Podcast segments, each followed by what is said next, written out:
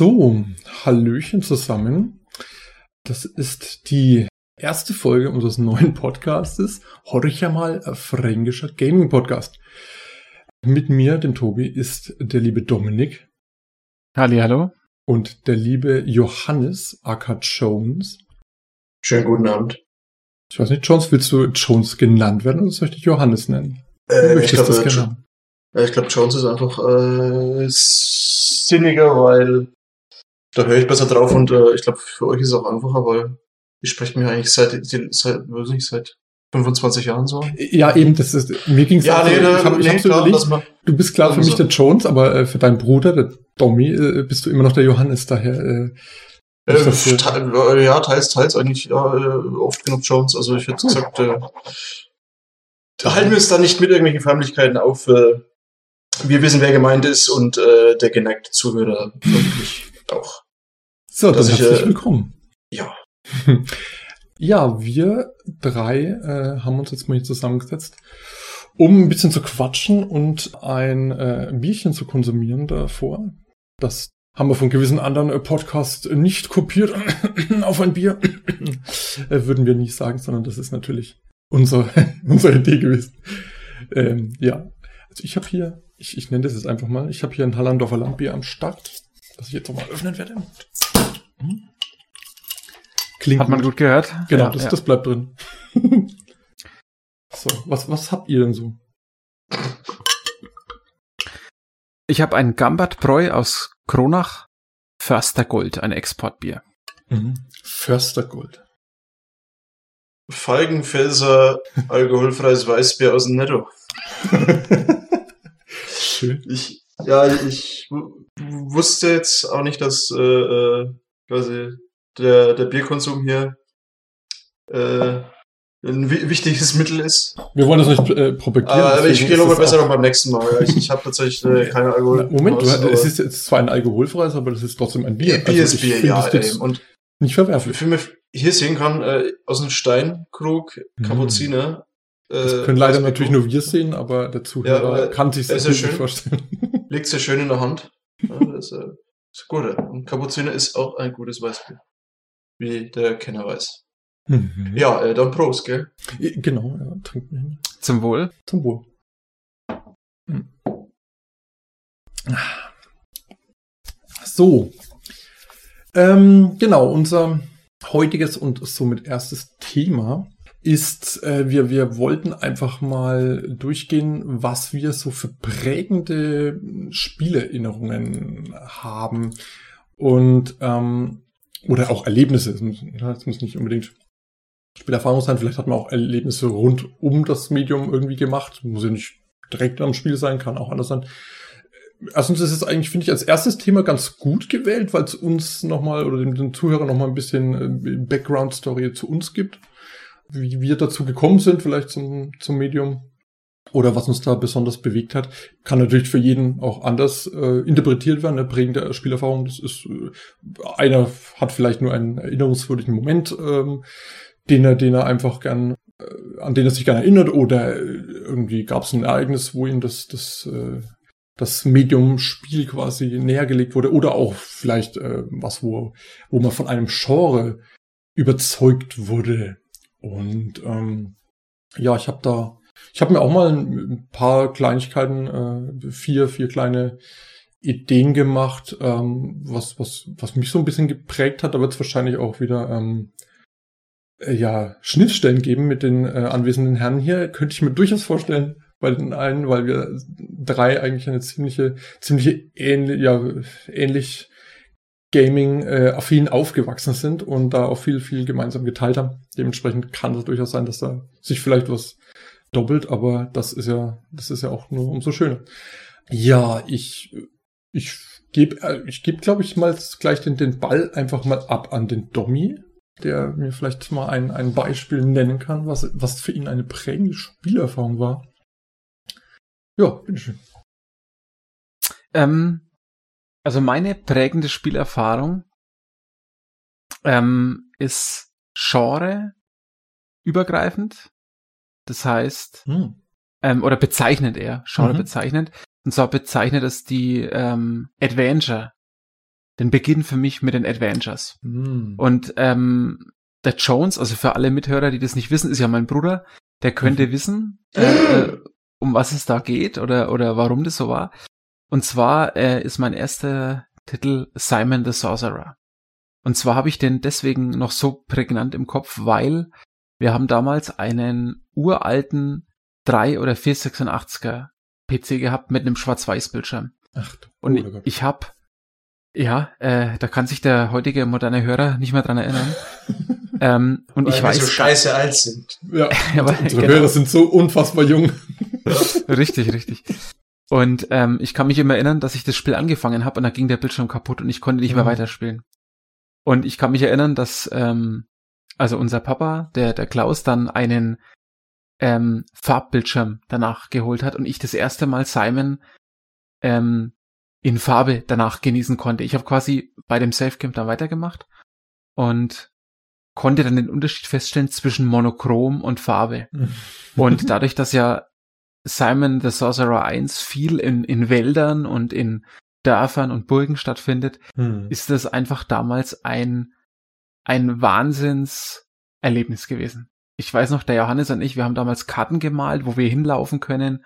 Also damit man auch sich zurechtfindet im Wald, damit man diese Abzweigungen, man musste damals auch mitmalen, die Wege, dass man wusste, wo komme ich denn am schnellsten zur Eule oder wo komme ich am schnellsten wieder zurück ins Dorf.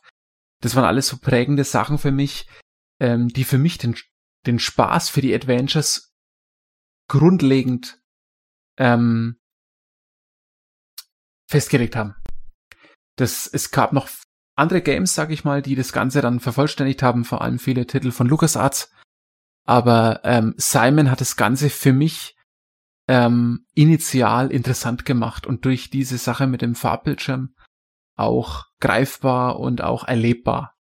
Und deswegen ist Simon für mich eigentlich der Einstieg in das Adventure-Genre plus auch so dieses Zusammenrätseln, gerade mit Johannes dann auch die, Mhm. das Spiel zu erfahren.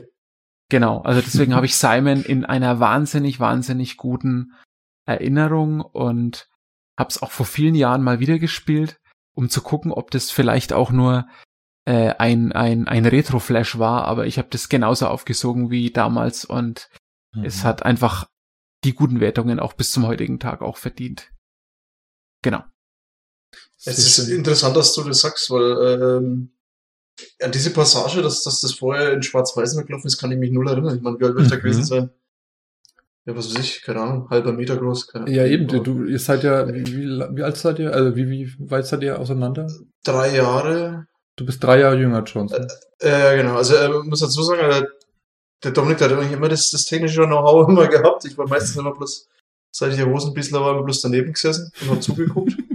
ähm, aber ich, ich kann mich immer erinnern, dass Simon, das, stimuliert so früheste Kindheitserinnerungen, weil ich weiß gar nicht, ich kann mich noch so plastisch eben daran erinnern, an, an, an diese ganzen Wälder, wie du jetzt eben gerade gesagt hast, an diese ganzen, an diesen ganzen Farben und an, an die, äh, an das ganze Design. Und ich weiß auch noch, ähm, das mit den Kartenmalen, das ist ja, also das war ja bei Adventure oft, dass du da äh, äh, irgendwie äh, dich so labyrinthartig durch, durch das Spiel äh, oder durch Spiele eben verzweigst und das haben wir eigentlich öfter so gemacht, ich glaube, ich dann habe einer mal sogar die Karte. eure, eure Karten damals verwendet, weil ich das dann auch mal gespielt habe. Also viel später, aber ja. Wir, wir haben immer Karten gemalt, das weiß ich auch noch, das war so ein großes Ding. Der Dominik hat, hat sogar, ähm, Entschuldigung, äh, äh, Komplettlösungen angef- angefangen zu schreiben für, Mhm. für Computerspiele selber, das weiß ich noch. Also für Adventure. Speziell, äh, Ja. also so Lö- Lösungen, die er dann ausgedruckt hat, das weiß ich noch. Hab ich, Man muss fairerweise sagen, es war damals eine Zeit, da hast du dir noch Lösungshefte teilweise gekauft. Oh ja, und das war Die gab's gerade nicht im billig. Internet, Das, beziehungsweise das, man Internet war bestellen. teuer. Genau. Ja, ja. Wir haben das per Post bestellt, das weiß ich noch, so ein Lösungsheftchen. Ja. Das war bei, du hast das Spiel gekauft und hinten drin war irgendwo dann eine Werbung für das Lösungsbuch bei dem und dem Verlag. Irgendwie konntest du das bestellen. Da hast du Ja, dann fühle ich mich eine. Postkarte hingeschickt oder einen Brief oder ich weiß gar nicht, wie war denn das? Ein Brief mit Geld drin und dann kam irgendwann das Paket mit Ach, krass. dem Lösungsbuch. Das weiß ich noch. Äh, das war Wahnsinn. Oder man hat sich äh, ähm, äh, Computerzeitschrift gekauft, ähm, wo dann die Lösung drin war. Mhm. Beziehungsweise oft, oft als Vollversion, weil ja oft so, dass äh, so Computerspielhefte dann so Vollversion hatten und da war dann Mhm. meistens die Computerspiellösung dann auch gleich mit drin. Ähm, das weiß ich auch noch. Das stimmt, sowas hatte ich mal von Dark Project, von, von Thief. Hatte ich das Ja, mal quasi ja. als, als Heft, äh, wo alles quasi mit drin war, Guide und Komplettlösung und äh, Genau, das genau. war voll genial. Sehr cool. Ja, das war, das war damals, das war damals ein Modell. Also das war Mhm. Prä-Internet-Zeit, ja. Ja. Phänomenal. Ja, äh, Das, wirklich das wahr. muss eigentlich, der, der Effekt muss aber so gewesen sein wie damals, also die, die Leute vor uns, also so unsere Eltern quasi, Ja. dass, wie wie die quasi von Schwarz-Weiß-Fernseher auf Farb umgestiegen sind, ne?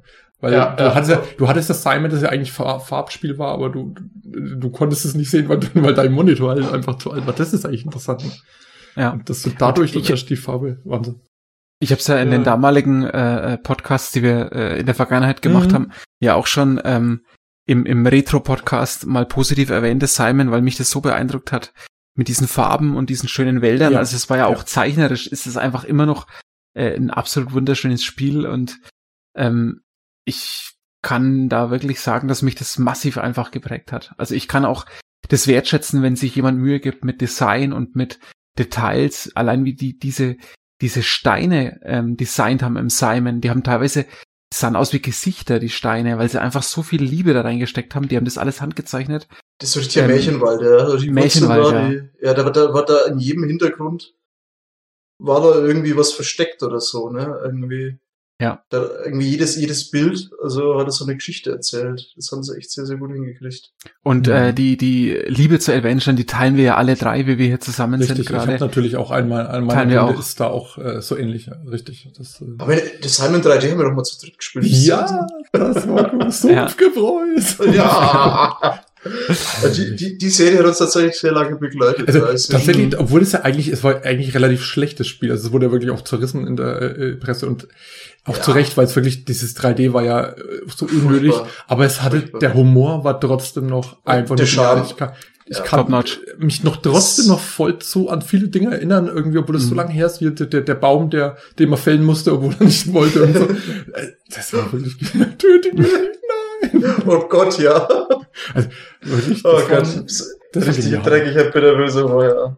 Ja, das, das, das war so ein Spiel, das, kann, das können auch nur Fans lieben. Ich habe damals Das ist ein die- Guilty Pleasure gewesen. auch mal äh, probiert irgendwie. Dann gab's ja mal den, war das dann, hieß es überhaupt Vierer oder hat er die, die Zahl weggelassen?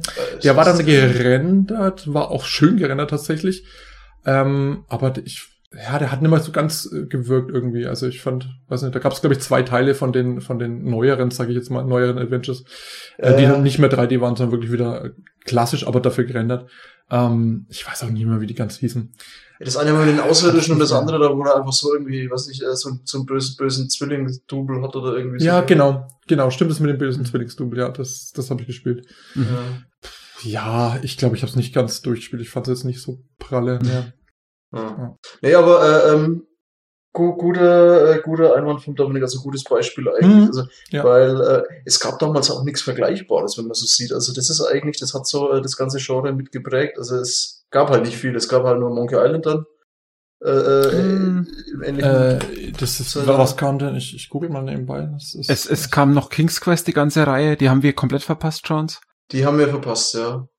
Naja, aber ähm, das finde ich halt, äh, äh, gerade weil du beschreibst, mit wie viel Liebe die das umgesetzt haben, mit den einfachen, bescheidenen technischen Möglichkeiten, die es damals gab, das finde ich eigentlich ganz witzig, weil ähm, im Endeffekt, dadurch, dass es keine Referenz gab, hätte man eigentlich, war eigentlich alles neu. Die hätten also eigentlich irgendwas hinklatschen können und die Leute hätten es gefressen, weil A, es, hätte, es, es gab nicht mehr, also es, Mhm. es gab noch nicht so viele Computerspiele. Äh, äh, und B, die Leute hatten auch, auch keinen Vergleich. Also, was ist jetzt gut, was ist jetzt schlecht, was ist technisch, technisch umsetzbar und was nicht. ja. Und trotzdem haben sich die, die Entwickler eben so viel, so viel Mühe gegeben, äh, das zu designen mit diesen ganzen Detailverliebtheit und so, die, an, an die wir uns immer noch eben zurückerinnern können, weil sie unsere Kinder mit begleitet hat. Ähm, was, 93. was, was eine große 93. Stärke, ja. das ist echt. 93, das ist da, Wahnsinn. da war ich sechs Mhm. Jahre alt oder was, keine Ahnung. Äh, das ist, äh, das ist halt schon krass. Also, ähm, dass die sich so eine Mühe gegeben haben. Also das vermisst man, finde ich, oft bei Ja. Entwicklern, finde ich. Und, und nur. Also man, man, sieht ja, man sieht ja, wie, wie, wie viel unfertige Sachen auf den Markt geschmissen werden. Das gibt's ja immer. Ja, ja. Ne? Also das ist Mhm. ja. Also ich glaube, ähm, Simon hat schon äh, seinen Wert, weil ich glaube, wenn es irgendein anderes Game gewesen wäre, Ähm, es, es liegt nicht einfach dran, dass es das erste Adventure war, sondern dass es Nee, äh, einfach. Monkey Island kam 90 raus, sehe ich dir gerade. Ne? Also das ist das erste Monkey Island. No, drei Jahre früher, das muss man sich mal überlegen. Genau, und wir hatten es tatsächlich später. Wir haben es nämlich in der Ja. GameStar bekommen von Klaus, das weiß ich noch. Hm. Wir haben Teil 1 und 2 Ja, im ja, Bundle in der Zeitung bekommen. Und Ja. das Simon 1 war aber die Original-Boxed-Version. Wir haben die Original-Boxed-Version von beiden Teilen. richtig. Und ja, ähm, stimmt. dadurch, dass diese Natur so schön dargestellt war, die war ja äh, in, in Monkey Island äh, ja eher, weil es ja früher rauskam, eher deutlich, ich nenne es jetzt mal hässlicher.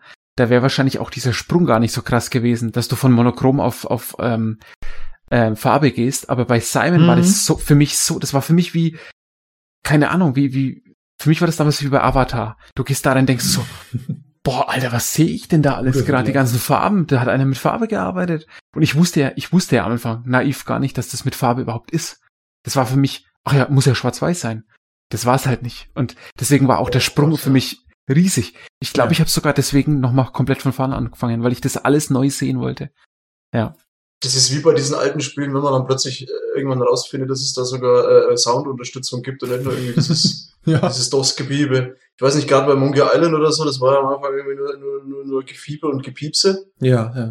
oder ja. Ja, ja. Äh, Indiana Jones Fate of Atlantis, ah, Oh. großartiges Adventure, super. Ja. Ich schaue mir momentan wieder ein Let's Play an. Ich habe es Äh, tatsächlich letztes Jahr äh, gespielt. Geil. Geil. Äh, äh, hat ja eine Sprachausgabe. Ja. Und ich weiß, wie wir das angefangen haben, Ja. hatten wir das noch nicht. Ich glaube, ich habe es damals auch ohne gespielt, vor halt tausenden von Jahren gefühlt und jetzt deswegen letztes Jahr auch nochmal die, die GOG-Version oder wo auch immer ich gespielt habe, Epic. Ähm, auch die Sprachversion zum ersten Mal, ja, tatsächlich. Und das Und war war gut? bei diesen vielen so alten Spielen. Ja, also die Sprachausgabe natürlich für die damalige Ver äh, ja, Verhältnisse war es gut, sage ich mal so. Also da, da macht irgendwie ein Spiel, das Jahre später rauskam, wie Jack Orlando, einen deutlich schlechteren Job, irgendwie was die Sprachausgabe angeht. Also das war unerträglich. Aber ähm, das war, fand ich ganz gut. Aber ich habe so ein bisschen, kennt ihr das, wenn so die, die rosarote Brille fällt? Wenn du in deiner Erinnerung war, für mich war, war Indie 4 tatsächlich immer so eins der besten Adventures irgendwie und und Ja. ich habe das wirklich in Erinnerung wirklich wirklich geliebt, aber ich habe es jetzt äh, wie gesagt dann noch mal komplett durchgespielt und da muss ich sagen aus heutiger Sicht ist es dann schon ha, das sieht man trotzdem, also ich fand es nimmer ganz so pralle, muss ich ehrlich sagen. Also das ist Echt, klar, ich, ich weiß nicht, klar, damals war das einfach anders, andere Zeit, aber man hat einfach schon viel zu viel dann gespielt, auch im, im, im Adventure-Bereich. Und ähm, ich konnte quasi noch den, klar, diese drei Wege und so, das ist immer noch immer noch unerreichbar und so, aber auch diese kleinen Minigames waren natürlich für damalige Verhältnisse oh, wie abwechslungsreich, aber sie Mhm. sind sie sind spielerisch ziemlich ziemlich äh, nervig teilweise oder mies oder halt auch diese in die, also in diesem am Ende in dem ja in diesem ganzen äh, wie nennt man das in diesem Konstrukt am Ende halt in diesen äh, Katakomben das ist ja wirklich äh, dieses Labyrinth das ist ja wirklich ziemlich, äh, es riecht auch nur noch auf, also Wahnsinn. Da, Ja, das, das Gefühl hatte ich mir bei, beim, ähm, bei der Spiele-Adventure-Umsetzung beim Vorgänger von äh, The Last Crusade. Mhm. Äh, ja. vom Dreier. Bis da, ja, bis auch viel in Labyrinthen rumgekäst. Richtig, äh, richtig. Sch- Schmerz im Arsch ohne Ende, aber, äh, na, aber ich muss sagen, gut, aber ich, ich schau mal bloß das Let's Play an, das heißt, ich muss diese ganzen Minispiele nicht selber spielen. Das stimmt, das ist Aber, ähm, erträglicher mittlerweile. Die ganzen Schauspiele, das triggert mich ungemein. Das ist wie, Mhm. wie so eine wohlige, warme Decke irgendwie, weil ich mich noch an so viele Sachen so gut erinnern kann, obwohl es so lange her ist. so ging's mir ähm, auch tatsächlich. Ja, beim Großartig. Dachte ich mir, Mensch, Sprachausgabe auch für Ah, damals ist Alter. er ru- richtig gut, auch die Akzente irgendwie. Da, da kommt irgendwie so, so ein skandinavischer Typ vor, der spricht halt äh, Englisch mit skandinavischem Akzent oder hier äh, oder halt der Deutsche, der, halt die- der Bösewicht. die Nazis natürlich, ja. Ah, Dr. U Dr. Ubermann. genau, Hey. Mann. I, I have very interesting news for you. Super geil. Ja, also es ist wirklich, es ist voll die Trash-Perle, das muss man sagen. Also das ist, Ja. äh, die Also Synchronisation gelungene, gelungene Umsetzung. Das ist auch so schade, dass das filmisch nie umgesetzt worden ist. Das war, das wäre genial, also besser gewesen als der äh, Kristallschädel, ne? Äh, vermutlich, ja. Ja, ja, über den Film, über den Indie-Film, über den man nicht reden möchte. Soll ja ein neuer rauskommen irgendwann. Das stimmt, hat er, hat er für, hat er quasi eingefordert. Er sagt, er hat in den, er spielt in den neuen Star Wars mit, wenn er dafür einen neuen Indie äh, dafür kriegt. Und dann haben gesagt, ja, freilich, machen wir. Ja, Geil. So ist es gekommen, aber so kommt es Ja. natürlich noch. Harrison Ford ist äh, mein Kindheitsidol.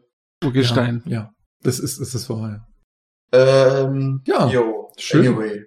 gutes erstes Beispiel, hat mir gefallen. Willst du gleich äh, noch eins ja, draufsetzen?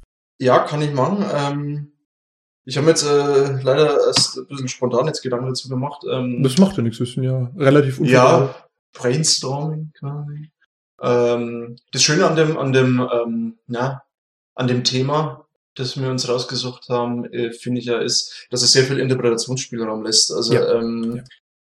ich habe ähm, das jetzt mal so gedeutet, ich habe mir überlegt, welche Spiele oder Spieleserien, sage ich mal, haben mich so geprägt, nach dem oder beim Spielen oder durch das Spielen, dass ich die immer wieder als Referenz hernehme. Mhm. Also, ich meine, ich bin ein Rollenspieler, also, oder beziehungsweise zu meinen besten Zeiten, haben ja eigentlich alles, äh, die ganzen großen Titel oder äh, äh, Sachen eben gespielt, äh, die ganzen Meilensteine.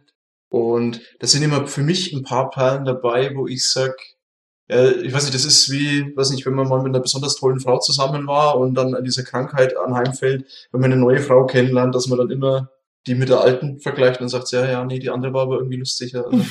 Also, und so ist es bei Spielen ähnlich.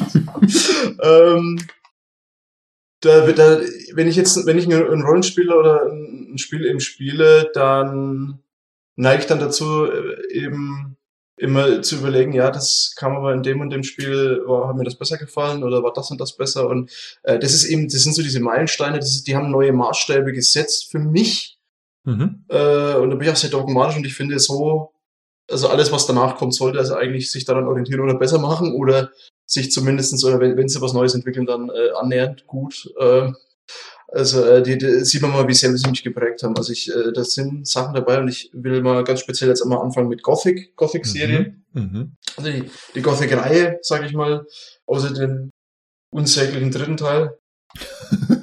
die Add-ons zähle ich nicht mehr dazu und äh, alles, was danach kam, irgendwie, weil das nicht mehr von Piranha Bytes, also von den ursprünglichen Gothic-Machern gemacht worden sind, sondern mhm.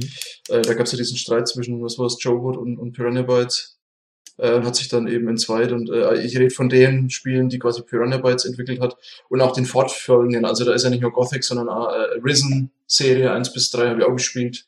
Oder Alex soll jetzt auch ein zweiter Teil rauskommen, mhm, habe ich auch mhm, gespielt. Ja. Die ähm, kam ja wieder ganz gut an. Also ja, äh, für äh, also mir, mir hat es unheimlich gefallen und mhm. äh, aus eben den Punkten, auf die ich zu sprechen kommen möchte, was mir an Gothic oder an der Serie gefällt, also letztendlich egal, was er rausbringt, egal ob Risen oder, oder Alex, es ist immer, es ist immer Gothic, es ist immer Gothic, also äh, da, da ändert sich nie was, da wird sich auch nie was ändern, aber das ist auch das Schöne dran, weil die Fans, die kaufen sich die Spiele, weil sie eben wissen, das ist genau das, was sie wollen. Ne? Alle paar Jahre kommt da was, äh, wo sie genau wissen, äh, äh, was, was sie erwartet. Und äh, also es gibt scheinbar äh, auch einen Markt dafür. Ähm, und was der Einzel speziell, den habe ich bestimmt zwei, drei Mal gespielt. Äh, was, was der besonders gut gemacht hat, warum ich sag, äh, das zeichnet diese Serie aus. Das haben die Nachfolger oder die Nachfolgespiele eben auch ähnlich umgesetzt, ähm, war die große Immersion. Ähm, die Spielewelt von Gothic, also vom ersten Teil, jetzt speziell, die ist extrem glaubwürdig in sich. Also das ist ja diese, äh, es ist magische Gefängnis, so High Fantasy, also so hier äh, Mittelalter, äh, Magie und so weiter und tralala. Und das ist ja dieses magische Gefängnis, wo da die Leute quasi in diese Mietenkolonien eingeschmissen werden äh, und äh, leben da quasi als Sträflinge müssen arbeiten. Und dann gab's ja äh, vor, also in der, in der Vorspielgeschichte, äh, diese Knastrevolte, wo dann quasi die, die, die Wärter alle äh, umgebracht worden sind und die Sträflinge die Kontrolle über diese äh, Minenkolonie übernommen haben. Und ähm, jetzt herrschen zwar die Sträflinge in der Kna im, Knast und nicht die, die, die Wärter, allerdings können sie halt nicht raus. Ne? Also im Endeffekt mussten die dann äh, äh, ein Arrangement dann finden mit der Außenwelt, dass die halt äh, Nahrung, Lebensmittel, was, was die halt immer gebraucht haben, reingeliefert bekommen und äh, äh zum, zum Ausgleich dann eben äh, dieses magische Erz, auf das der König von diesem fiktiven Rollenspiel Königreich aus ist, eben rausbringen. Und dieser Plot, der ist so unheimlich genial. Ich weiß nicht, ob ihr mal Flucht aus L.A. gesehen habt, so äh, äh, hier, wie heißt er? Äh, Snake, Snake, Snake Plissken, die Klapperschlange, genau. Mhm, mhm. äh, was ist Kurt Russell? Ähm, ja, mhm. Diese Idee, das gab's ja immer mal wieder von, von, von so, so, so, so einem abgeschotteten Bereich, so einem Knast, der aber kein, quasi kein Knast ist, sondern, also man haut da einfach Sträflinge rein und überlässt sie sich selber. Also so wie, wie in so einer riesigen äh, Arena und, ähm, und vergisst sie dann einfach. Äh, und das ist so wie, wie, wie Leute, die auf der Insel stranden, so hat er fliegenmäßig. Also ähm, wenn man jetzt halt Leute, gerade Sträflinge eben, also Leute, die halt eh schon äh, moralisch, sag ich mal, flexibel sind, irgendwie einsperrt irgendwo, wie würden die sich verhalten? Was würden die machen? Ja, und im Endeffekt in Gothic sieht man halt, dass halt sich diese Leute in, in, in verschiedenen Fraktionen, also das sind diese drei äh, Fraktionen, denen man sich dann anschließen kann, letztendlich zusammengeschlossen haben, um zu überleben. Also irgendeine Form von Organisation oder Hierarchie sich da aufzubauen in unterschiedlichen Ausprägungen. Also da unterscheiden sich die Fraktionen schon sehr stark voneinander. Und das ist alles sehr glaubhaft. Es ist einfach sehr glaubhaft, wie, wie sich diese Leute da organisieren und was die da treiben. Und man als Spieler, man kann sich das halt alles anschauen und so erforschen. Äh, und das, das äh, fand ich an diesem Spiel so gelungen. Ähm, und das ist so ein Beispiel, ähm, warum, diese, warum dieses Spielprinzip so mir unheimlich getaugt hat. Also, dass du in irgendwas hineingeworfen wirst, du erkundest da was, was fremdartig ist, aber irgendwie auch vertraut. Mhm. Äh, und das zieht sich eigentlich immer durch die ganze Serie. Und dir wird auch nichts vorgegeben. Also das ist auch äh, was, was Gothic äh, sehr, sehr großartig macht. Also das ist heutzutage diese Krankheit mit, äh, ähm, du spielst ein Spiel und wenn du mit irgendwas interagieren kannst, gerade bei Rollenspielen, weil äh, bei Rollenspielen kann man erfahrungsgemäß mit sehr viel mit seiner Umgebung äh, interagieren oder bei guten Rollenspielen, sage ich mal. Mhm. Ähm, also sich Zeug einstecken, klauen, verschieben, solche Sachen. Dann wird es immer gehighlightet, dann steht meistens noch so ein Bar drüber, was es ist für ein Gegenstand, dass man auch, mhm. also das, was man sieht, auch nochmal confirmed kriegt. Ne? Ja, das ist eine Flasche, weil ich sehe, dass es eine Flasche ist, aber muss, muss noch drüber stehen, ist klar. Und äh, Gothic hat sich da eigentlich ähm, sehr zurückgehalten, ähm, was, was, was diese Interfaces oder diese ganzen Kommandos bei, bei, bei, bei Steuerung oder so hier. Das, das, das ist auch so unglaublich furchtbar, finde ich, wenn man sich zum Beispiel, sich man klettert irgendwo hoch und früher in alten Spielen hat man es halt versucht, hier mit seiner Spring- und Ducktaste da irgendwie hochzuwurschteln und entweder es hat geklappt oder es hat nicht geklappt, ne? Und da war man sich manchmal nicht sicher, naja, kann man da vielleicht nicht hochklettern, weil es zu steil ist oder weil da das Level halt zu Ende ist oder weil es nicht vorgesehen ist von den Entwicklern oder kann man sich da durchbacken und ja. ist es ein Gamebreaker vielleicht? Ja. Und heute äh, sind äh, überall oder, die weißen oder gelben Spuren, die ich einfach ja. nur furchtbar finde. Wo du genau weißt, ah ja, richtig, da richtig, muss ich hin, da richtig, kann ich mich nur festhalten, weil da ist ja ein weißes, flatterndes Band. Richtig, und das hemmt ein wenig so diesen Erforschertrieb. Ne? Oder, ja. oder man hat dann gesagt, ne, vielleicht bin ich einfach zu blöd, um da hochzuklettern. Ne? Dann hat man es halt einfach nochmal 50 Mal probiert. Ja, und das, das finde ich so groß an der, an der Gothic-Set. Das hat so diesen Entdeckerdrang äh, stimuliert. Also du hast mhm. am Horizont irgendwas gesehen, sowas wie eine Hängebrücke oder ein Cliff oder ein Turm und konntest halt da hinlatschen.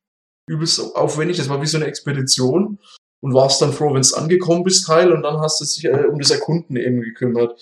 Ähm, und es war äh, ja auch, das ist ja das Schöne an so Open-World-Spielen oder an, an dieser Art von Open-World-Spielen ist, dass das halt so eine flüssige, lebendige Spielewelt ist, ähm, dass er quasi, das ist nicht so in Level untergliedert oder, also, es ist ja auch bei manchen Rollenspielen, die sind so in Areas untergliedert und in der Einstiegsarea, das weißt halt, das sind halt die Gegner von Level 1 bis 5 und dann kommst du irgendwann storytechnisch in die nächste Area oder ins nächste Kapitel und da ist mhm. der Schwierigkeitsgrad immer deinem Spielfortschritt angemessen und das ist bei Gothic überhaupt nicht so. Ähm, du kannst, wenn du irgendwann Gothic relativ weit durchgespielt hast, kannst du eigentlich so ziemlich jedem auf die Fresse hauen. Am Anfang geht es halt nicht. Du kannst dich halt frei in diese Spielewelt bewegen und du kriegst halt am Anfang, weil du halt wirklich nur ein Arsch mit einem, mit einem, mit einem, mit einem Ast bist oder mit einem rostigen Schwert, du kriegst halt nur die Schnauze voll. Ne? Was halt auch sehr plausibel ist. Du kannst halt am Anfang nichts. Ne? Mhm, ne? Und ja. das ist auch das Schöne, du wirst halt öfters mal verprügelt und dann ausgeraubt. äh, aber du überlebst. Ja. Und äh, du musst dann nicht nochmal neu laden, weil du gesagt hast, oh, ich habe jetzt was falsch gemacht, sondern das war so vorgesehen. Das war vorgesehen, dass du dich in diesem Spiel entwickelst und dass du am Anfang halt der Arsch bist, der halt von allen nur unterbuttert wird. Und irgendwann kommst du halt groß, äh, kannst du halt was aus dir machen und es den halt heimzahlen oder äh, wie auch immer. Ähm, also das fand ich halt sehr, sehr glaubhaft, so diese Knastgesellschaft die halt dazu dargestellt worden ist. Also dieser Realismus einfach, dass es halt Leute gibt, die sind stärker als du. Es gibt Leute, die sind schwächer als du und du musst dich halt irgendwie orientieren. So, ja, kann ich mich mit dem schon anlegen? Nee, dann, dann äh, schleime ich den lieber mal an, um das zu bekommen, was ich von dem will oder wie auch immer. Ähm, und dadurch, dass diese Welt auch so groß war, ähm, wusste es halt auch nie, kann ich jetzt in diesen Wald reingehen oder nicht, ne? Weil im Endeffekt ähm, das war, war weil, weil er dieses, diese Levelbegrenzung nicht hatte. Also du konntest dich frei in dieser Welt bewegen. Das hat spannend gemacht, Fall. Ja, ja, und, und wusstest halt nie, ja, okay, in dem Wald, ah, da sehe ich einen Wolf. Ja, gut, Wölfe kann ich klatschen, weil ich Stufe 5 bin und ein gutes Schwert habe. Kämpfst du gegen diese Wölfe, biegst beim fünften Baum falsch rum ab und dann ist da plötzlich ein Troll und, und zerbatscht dich so, ne? Also, Hätte mal der Dominik Karte gemalt, ne? Ja, genau. Nee, Wölfe Anfangsgegner, aber in diesem Gebiet können halt auch Gegner sein, gegen die du einfach keine Chance hast. Ähm, hm. Das weißt du halt nicht. Und das macht halt das, das ganze Spiel aufregend, ne? weil ja. du nie weißt, kann nicht plötzlich irgendwas ums Eck kommen, dem ich nicht gewachsen bin. Und das sorgt so für diese Spannung. Ne? Und das haben viele Rollenspiele nicht, die immer diesen ausgeglichenen Schwierigkeitsgrad haben. Ne? Hat es da die Level angezeigt, muss ich jetzt mal äh, dumm fragen? Äh, Von der, den Gegnern nicht. Ne? Also hast nee, du nee, nee, gesehen? Nee, ne, weil das ist ja trotzdem, also es gibt ja Spiele, die machen das auch noch so, wie Witcher zum Beispiel. Ähm, ja. wo du halt dann auch einfach aufs Maul kriegst, aber du siehst halt immerhin, okay, der ja. Äh, könnte jetzt ein wenig schwer sein, weil da ist er schon Totenkopf oder so. Äh, nee, äh, das gibt's da gar nicht. Also ähm, du siehst nur das, was du wahrnimmst als Spieler. Also so, ähm, okay. ähm, du siehst einen Wolf, das du hast gut, schon mal einen Wolf erschlagen, mhm, mh. weißt, was die für Moves haben, was die für Spezialattacken haben und äh, dadurch, dass du die schon mal bekämpft hast und weißt, wie du sie klein kriegst, weißt du, dass du auch diesem Wolf gewachsen bist. Also die ändern sich nicht. Ne? Also das Wolf ist Wolf und Ork ist Ork und Troll mhm. ist Troll. Ähm, und das macht es umso aufregender, wenn du mal ums Eck gehst äh, irgendwie, oder irgendwie in eine Höhle gehst und da siehst du irgendwas Fremdartiges, wo, wo du noch nicht gesehen hast, wo du nicht weißt, was ist das jetzt, was machen die, wie, wie, wie gehe ich gegen diesen Gegner vor? Also das Spiel, das kauft, das kaut dir eben nichts vor. Du wirst da reingeworfen und musst halt gucken, was du machst. Und wegrennen ist eine adäquate Option. Und ich weiß am Anfang, ähm, habe ich mich oftmals einfach so durchgeschlichen, durchgewurschtelt oder einfach mhm. mal versucht, habe ich halt den Schatz äh, von dem Troll oder was äh, bekommen, nicht weil ich den Troll platt gemacht habe, sondern weil ich halt irgendwie, keine Ahnung, den äh, ausgewichen und vorbeigerannt und mich versteckt habe oder was der Geier. Ähm, also, wie gesagt, das, das macht dieses Spiel sehr, sehr, sehr lebendig, diese Serie mhm. eben. Ähm, oder auch, dass NPCs sterblich sind. Wenn zum Beispiel, keine Ahnung, du einen Gegner irgendwie zu weit in die Zivilisation gepult hast, dann kann es das sein, dass der dann auf irgendwelche NPCs losgeht und die dann und, und die NPCs dann draufgehen. Und wenn die tot sind, dann sind sie tot. Also ähm, außer, ich sag mal, storyrelevante NPCs, die konnten nicht sterben, aber eben alle anderen schon. Hm. Dann äh, sind irgendwelche Sidequests halt vielleicht nicht mehr lösbar gewesen, weil der Questgeber halt gestorben ist, weil er von einem Troll erschlagen worden ist, den du halt, dass sich ins Lager, ja. ins Lager gefolgt ist oder so und so. Also und das hat's halt auch sehr lebendig gemacht. Also du, da ist, alles hat Konsequenzen gehabt. Stellenweise sogar, wo du nichts dafür konntest, du, was ich siehst, irgendwie auf, am Wegrand irgendjemand mit irgendeinem Viech kämpfen und du unterstützt den. Und wenn du das nicht machst und gehst weiter, dann stellst du beim Zurückgehen vielleicht fest, okay, der wurde jetzt vom Viech erschlagen und das wäre vielleicht ein, was ich, ein Typ gewesen, der dir was hätte beibringen können oder, oder, mhm. oder. Also, das, das, das überhaupt, wie die NPCs reagieren, das ist in Gothic revolutionär damals, nach meiner Erinnerung gewesen, dass die ja so, es gab ja Tag- und Nachtwechsel und dementsprechend haben auch die NPCs Tag und Nacht Abläufe gehabt. Also mhm. der, das, das war auch so grandios. Also wenn du früh aufgestanden bist, konntest du durch diese Dörfer oder durch diese Lager gehen eben. Und dann hast du gesehen, da sind auch die Leute aufgestanden, haben einen eigenen Rhythmus gehabt. Der eine ist später aufgestanden ja. als der andere. Der eine war ein Handwerker, der ist dann erst einmal dahin gegangen zum Feuer, hat sich äh, eine Flasche Bier aufgemacht, äh, ein Brot gegessen und dann hat sich in die Schmiede gestellt und hat da irgendwie irgendwas gehämmert oder irgendeiner hat irgendwas repariert. Ne? Und wenn Mittagszeit war, dann ist er dann wieder zum Lagerfeuer, hat wieder was gegessen. Oder ist er mal dann sich nach dem Aufstehen zum Wasserdruck, hat sich das Gesicht gewaschen und so. Natürlich hat sich das alles irgendwann so wiederholt. Ne? Also die ja, ja, klar. Ne? Also das war jetzt keine KI in dem ja. Sinn. Aber das war so gut gemacht, mhm. dass dir das nicht so bewusst geworden ist. Ne? Das, also, weil du hast jetzt nicht, also man spielt ja nicht, oder die wenigsten Leute, unterstelle ich mal, äh, spielen ein Spiel durch, indem sie einfach, was ich, äh, stundenlang irgendwelche Leute verfolgen und beobachten, was die machen. Ne? Aber um dich rum passiert halt ständig was. Und zwar nicht nur, wenn du da bist, sondern auch wenn du weg bist. Das macht halt das ist das Geile. Also, richtig. Also, ja. äh, egal ob du da bist oder nicht, die NPCs haben hier einen festen Tagesablauf. Und mhm. äh, nicht so wie in anderen Spielen, sobald ich mich rumdrehe, gehen die in Freeze über und machen nichts mehr, sondern die machen ihren Tagesablauf genauso. Und das heißt, wenn ich jetzt mittags irgendwie den Typen suche, dann muss ich halt mich rumfragen und gucken, wo ist der, was macht der für ein Tagesgeschäft, dass ich den antreffe. Der ist halt vielleicht in seinem Laden oder ist auch sich äh, sonst wo hingegangen. Also das fand ich unheimlich großartig und das haben meiner Meinung nach, außer jetzt eben die Piranha Bytes Spiele in anderen Spielen nicht so erreicht. Selbst Elder Scrolls Serie, zu der ich im zweiten Punkt komme, hat das nicht so erreicht wie Gothic, dass das so eine glaubwürdige, eine glaubwürdige Welt war mit Leuten, bevölkert, eine lebendige Hat Skyrim nicht auch so, so, äh, die, die, sind die NPCs haben, nicht auch so mit, mit Tag und Nacht? Haben, so wie haben sie, ja, ja.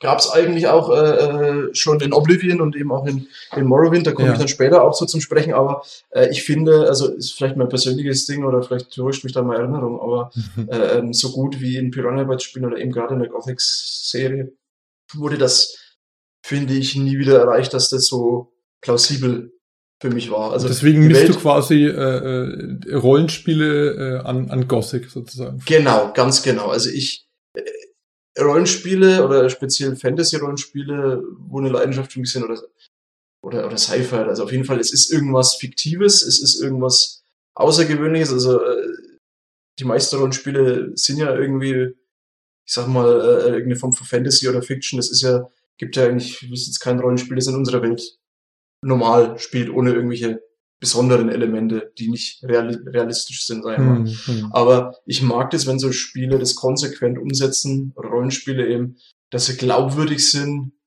weil das macht ja diesen Reiz an Fantasy aus, dass sie in sich stimmig sind und glaubwürdig sind, dass die genau. quasi, dass du was spielst oder in eine Welt versinkst, die nicht real ist, die dir aber glaubhaft vorkommt. Das ist ein bisschen so Eskapismus. Also du, ja. wie, wie Leute, die Herr der Ringe Buch lesen und dann so tief versinken und dann so in Mittelerde sind, dass das denen so, so, so glaubhaft vorkommt. Und äh, das ist, glaube ich, auch, warum Herr der Ringe eben, also sowohl Bücher als auch Filme so, so großartig äh, gut angekommen sind, weil die Leute das eben zu schätzen wissen, wenn eine Welt so plausibel, so realistisch und so detailliert und so detailverliebt äh, äh, und so viel Gefühl drin steckt, dass die Leute, dass das für die glaubhaft ist, obwohl man ja weiß, das ist nicht echt. Ne? Mhm, mhm. und ähm, das finde ich an Rollenspielen eben herausragend und Gothic ist da, finde ich, ein Paradebeispiel aus diesen genannten Punkten. Ähm, Jones, ich habe eine Frage und zwar, du hast ja, ja. gesagt, dass Gothic-Spieler und Leute, die Risen gespielt haben, die wollen immer diese Mechanik haben. Und die lieben diese Mechanik. Was? Und, und unterstelle ich jetzt einfach mal. Was ist es also, genau, in einem Satz, was das von anderen unterscheidet. Der Extrakt. Was ist es? Was jetzt Piranha Bytes, also in einem Satz gesagt, was jetzt Piranha Bytes besser oder ja. anders macht als andere. Genau, weil es, es ist ja für dich eine Prägung, wo du sagst, ich beziehe ja. das auf Piranha Bytes. Mhm. Kannst du es ad hoc sagen, was es genau das Geheimnis ist? Ja, was ist das Geheimnis? Piranha Bytes, die wissen halt, was sie gut machen. Also die wissen ihre Stärken, kennen ihre Stärken sehr gut. Und die machen halt eigentlich, seit, sie existieren, immer wieder dasselbe Spiel. Aber es ist jedes Mal, finde ich, finde ich es gut. Es ist halt immer anders verpackt, aber es ist ein, es ist ein gutes Prinzip und es ändert sich nicht groß. Also es ist vielleicht nicht, also es ist vielleicht langweilig, es ist vielleicht ähm, verpackt es wiederholt sich, ja, gut, der Dreier, der ist. Es erinnert mich an, an, äh, an, an Fans von Bethesda, was du erzählst. Da ja. ist es nämlich ähnlich. Die erwarten diese Bethesda-Formel, ne? Und, und die erwarten ist, ja das äh, auch ein bisschen so und nehmen da, da dadurch Sachen in Kauf, die an, die bei anderen Studios angekreidet werden, ne? Bethesda, ja, sagen wir mal, diese Bugs richtig. und so weiter. Das wird akzeptiert, solange das so ist. Und da ist es auch so. Da ist es, die, die Steuerung ist immer sperrig, ne? Und, ja. ähm, und so weiter. Oh Gott, Aber das wird, es wird trotzdem, das wird trotzdem, das wird fast schon gefordert. Es wird erwartet. Oh, ja, was heißt erwartet? Es wird, es wird nicht, nicht kritisiert. Ah. Für, den Fans, was ich aber schön finde, weil da, da, da weiß, das sind halt Fans von, von dem Studio, mhm. die ja. nehmen das halt sowas hin. Und also ich, das, das ich, gefällt jetzt, ich kann jetzt, ich kann jetzt nicht einen Finger drauf legen und sagen, das Feature ist es jetzt. Also es ist eine Mischung wahrscheinlich draus, dass halt ähm, die wissen, wie man eine lebendige, glaubwürdige Welt kreiert. Eben mit diesen ganzen Punkten so, dass nicht so viel vorgegeben ist. Also, dass die Immersion so groß ist, eben weil du kannst frei erkunden, äh, die, du kommst nicht so vor, als wirst du da gerailroadet oder so, wie das viele Spiele machen, äh, mhm. äh, sondern du, dass, dass, dass dieser Forscherdrang äh, extrem stimuliert wird, dass du wirklich das Gefühl hast, das, was ein Rollenspiel sein sollte, du verkörperst eine Rolle. Ja. und du wirst in eine Welt gestellt, in der du machen kannst, was du willst, ohne dass du ständig irgendwie, ähm, dass du ständig irgendwie darin behindert wirst. Also wie so ein, ja, wie, wie ein bisschen so Sandboxing. Ne? Du wirst da reingestellt und das ist dir keiner, der sagt, hey, das kannst du machen, das kannst du machen, das kannst du nicht machen. Äh, und da kommt auch nicht irgendwie, irgendwie, da ploppt nicht irgendwas ständig auf und sagt dir, was du zu machen musst. Oder wenn du jetzt zu sehr aus diesen Bahnen gehst, äh, was weiß ich, heißt so Mission verloren, äh, ne, sondern das setzt dich da rein und du musst selbst herausfinden, ja. was möglich ist mhm. und was nicht. Und das, das macht das Spiel so glaubhaft, weil das ist wie in unserer rechtlichen Welt. Also das ist so, wie ich mich jetzt auf die Straße stellen kann, kann man überlegen, ja, was kann ich hier anfassen, was kann ich einstecken, was kann ich mhm. mitnehmen, wie kann ich mit den Leuten interagieren, wen, wen kann ich auf die Schnauze haben, wen nicht. Also so blöd wie es klingt, genau, also so wie, wie, wie man sich im Alltag eben verhält, du, du, du gehst in eine Situation, analysierst die und handelst dann. Und das kannst du in in Gothic eben auch. Natürlich halt alles in einfachen Möglichkeiten, aber auch für damalige Verhältnisse seit Gothic 1 mhm. sehr, sehr gut umgesetzt. Also du bist in der Welt, du kannst springen, du kannst schleichen, du kannst Sachen benutzen, du kannst Sachen einstecken, du kannst kämpfen. Schau mal, was du damit machen kannst. Ne? Mehr, mehr brauchst du auch nicht. Mehr brauchst du auch nicht, ohne dass es also irgendwie dem, dem, dem Spieler diesen Abbruch tut. Also ich, es ist sehr, sehr ja. spartanisch, aber in sich genial. Und deswegen glaube ich, kommt dieses Spielprinzip bei Fans so gut an. Mhm. Und deswegen sagen immer Leute eben, sie haben da alle paar Jahre mal wieder Bock drauf.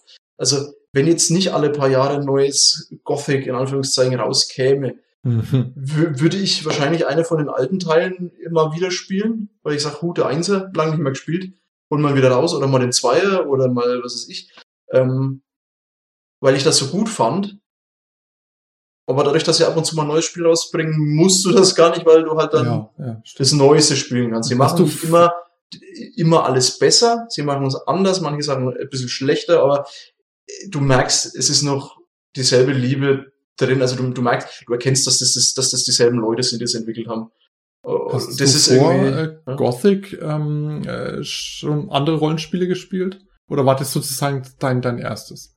Ähm, ich würde mal behaupten, das erste äh, dreidimensionale, würde ich mal behaupten. Mhm, okay. Ich kann jetzt den Finger nicht mehr drauf legen. Ich habe eher Baldur's ja, Gate 1 damals auch gespielt was auch sehr viele Sachen großartig macht, aber es ist ein anderes Genre eigentlich so gesehen.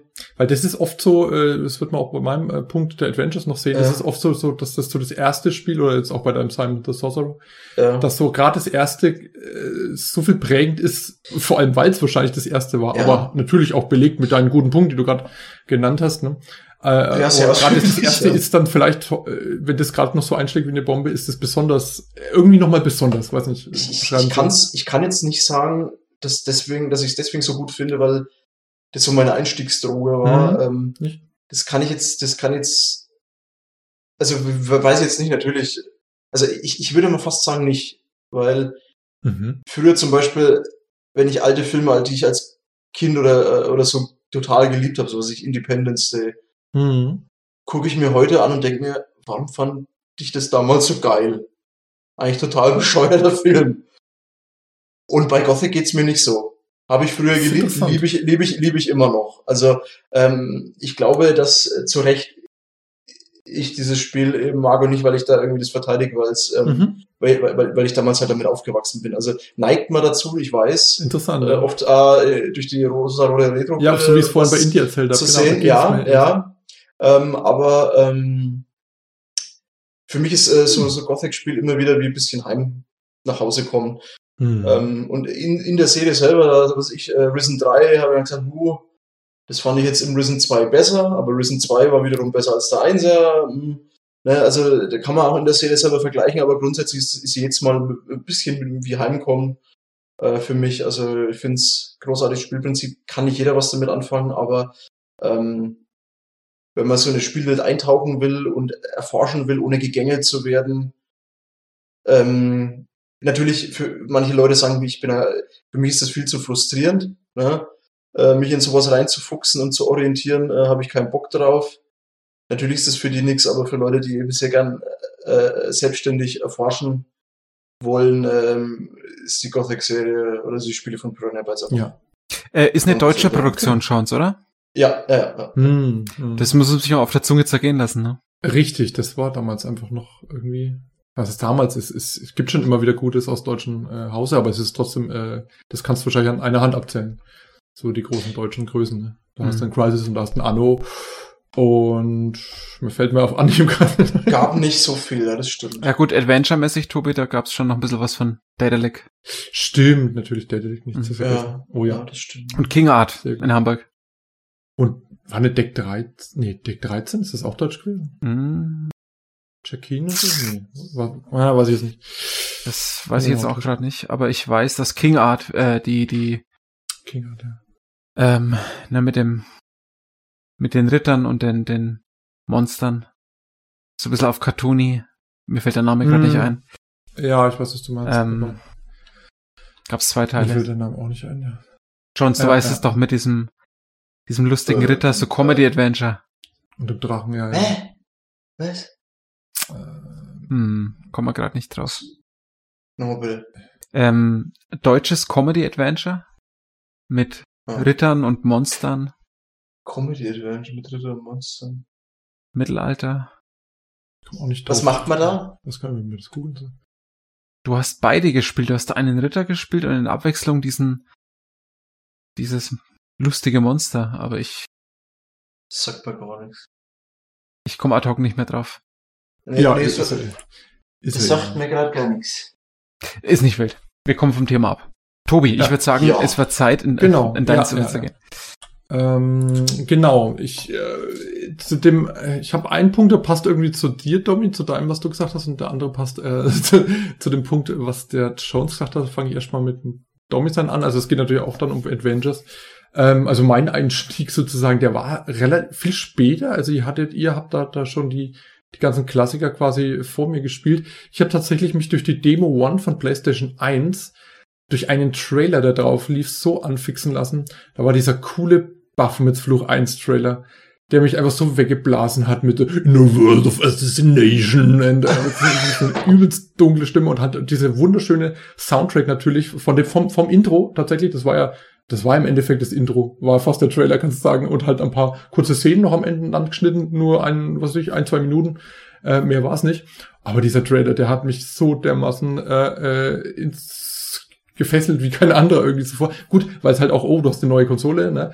Ähm, oder überhaupt eine Konsole zum ersten Mal äh, gehabt. Ich hatte ja kein nichts davor, ne, wie, wie Super Nintendo oder irgendwas älteres, sondern PlayStation 1 war meine, meine erste Konsole. Und da gab es eben diese Demo One mit diesem, mit diesem, äh, mit diesem, was ich, Tyrannosaurus, den du drehen konntest und was weiß ich, und äh, unter anderem Demos und Trailer drauf. Und da war dieser Trailer von Buffalo 1 und habe ich gesagt, okay, dieses Spiel, das, das brauche ich sofort. Oder sofort weiß ich nicht, ich glaube, ich habe es mir dann halt schenken lassen, wie man es halt als Kind irgendwie ich würde zum Geburtstag oder zu Weihnachten sich hat schenken lassen.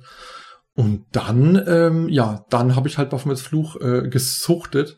Und ähm, da gibt kein Adventure, was ich wahrscheinlich öfter gespielt habe, weil ich echt wenig Spiele ja doppelt spiele oder, oder öfters. Aber Baphomets Fluch habe ich na, zwangsläufig öfter spielen müssen, dadurch, dass die Memory Card immer wieder abgerauscht ist, beziehungsweise ich so eine blöde Memory Card mit zehn Seiten hatte.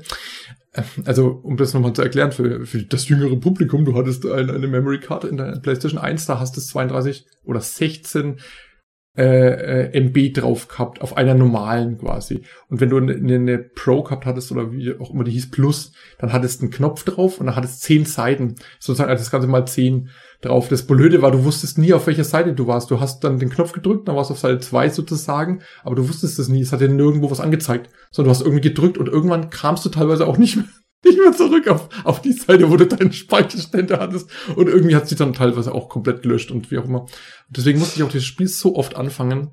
Oh das äh, allein ist schon, ist schon prägend genug, das noch zu wissen. Aber ähm, es war halt auch, also es war natürlich auch eines meiner ersten Adventures, sowieso. Und dann hattest du trotz dieser, dieser, dieser Steuerungsmängel, weil es war tatsächlich auf dem, auf der PlayStation 1 und das spielt man einfach kein Adventures, weil es grausam ist, mit dem Cursor mit dem, mit dem Steuerkreuz den Cursor zu bewegen, ist schon, schon Hölle. Ähm, dann natürlich auf dem kleinen Fernseher, den man damals hatte, dann war das natürlich alles, die Auflösung dementsprechend schlecht. Äh, es haben Effekte gefehlt im Vergleich zur PC-Version, die ich danach gespielt habe, irgendwann mal. War, war das halt alles, hat alles nicht so gut ausgeschaut. Und trotz all dieser Schwächen ist, war, ist einfach dieses Spiel so, so gut gewesen, dass man, dass man das so dran geblieben ist, ähm, und, und das so gesuchtet hat und äh, ich dann auch später mal, wie es der Jones vorhin erwähnt hat, ähm, mit Komplettlösungen schreiben, ich dann auch mal angefangen habe, äh, Komplettlösungen zu schreiben, wo ich dann meinen ersten PC bekommen habe, war dann der, die Playstation daneben und der PC daneben und dann hat man immer gespielt und ein bisschen weitergeschrieben und wieder gespielt und weitergeschrieben. Und äh, leider sind die irgendwo verschwunden. Meine, ach Gott, das äh, ja, diese Komplettlösung, die ich zu Waffenfluch 1 und 2 geschrieben habe, sind irgendwo äh, verloren gegangen. Aber das hat auch Spaß gemacht, wie Sau. Und das hat mich so auf die Adventure-Schiene äh, gebracht und danach durch euch irgendwie, ähm, äh, ja, habe hab ich dann quasi eigentlich danach die ganzen älteren Spiele äh, nachgeholt, weil ähm, ja, wann war denn äh, hier Baphomets Fluch 1? Lass mich mal lügen war, schauen wir halt mal nach, es war 96. So, jetzt haben wir vorhin gesagt, äh, Monkey Island war 90 und Simon the Sorcerer, Sorcerer 93. Also danach habe ich, bin ich erst so, äh, durch den PC dann auch, den ich danach erst bekommen habe, äh, bin ich dann so auf die, auf die ganzen Adventures und habe das nachgeholt wie Monkey Island und ähm, was war noch Klassiker? Äh, Maniac Man's ein bisschen, aber das habe ich glaube ich nie wirklich zu Ende gespielt. Das habe ich, ich habe viel auch nur bei euch dann teilweise gespielt oder äh, gesehen. Oder ähm, wir haben mal viel zusammen gespielt.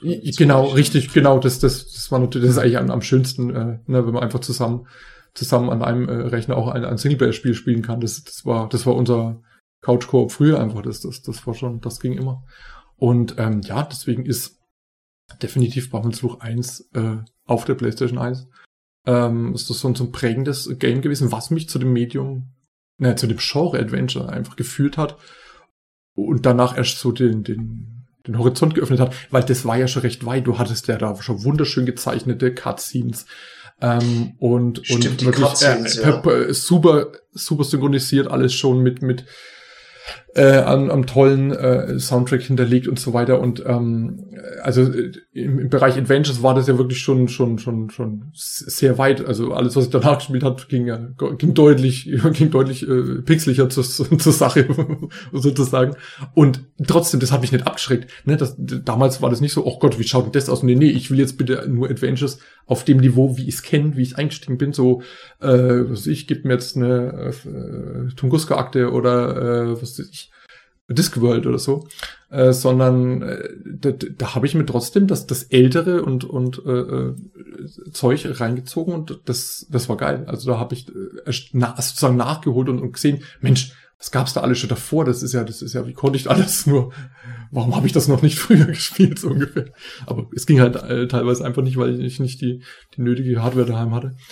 Ja, und äh, das, das, das sind für mich die, die Adventure die Adventure-Prägung quasi, ja. kann man sagen. Ja, ja absolut verständlich. Ja, ja, ja, ja, voll was. Wir haben das, äh, das ist eine herausragende Serie auch. Wir haben das ja. beide auch erst viel später gespielt, Johnson und ich. Ja. 2.5 habe ich leider selber noch nicht ah, gespielt. 2.5. Da wollte ich noch mal drauf eingehen und zwar. Sehr gut. Erklär es noch mal äh, für, für alle, die. Für die, für die lieben Hörerinnen und Hörer. Ähm, es gibt ja fünf offizielle Teile mittlerweile. Und ähm, es gab, Tobi, korrigiere mich, wenn ich falsch liege, aber ich glaube mhm. nach dem vierten eine lange Pause bis zum fünften.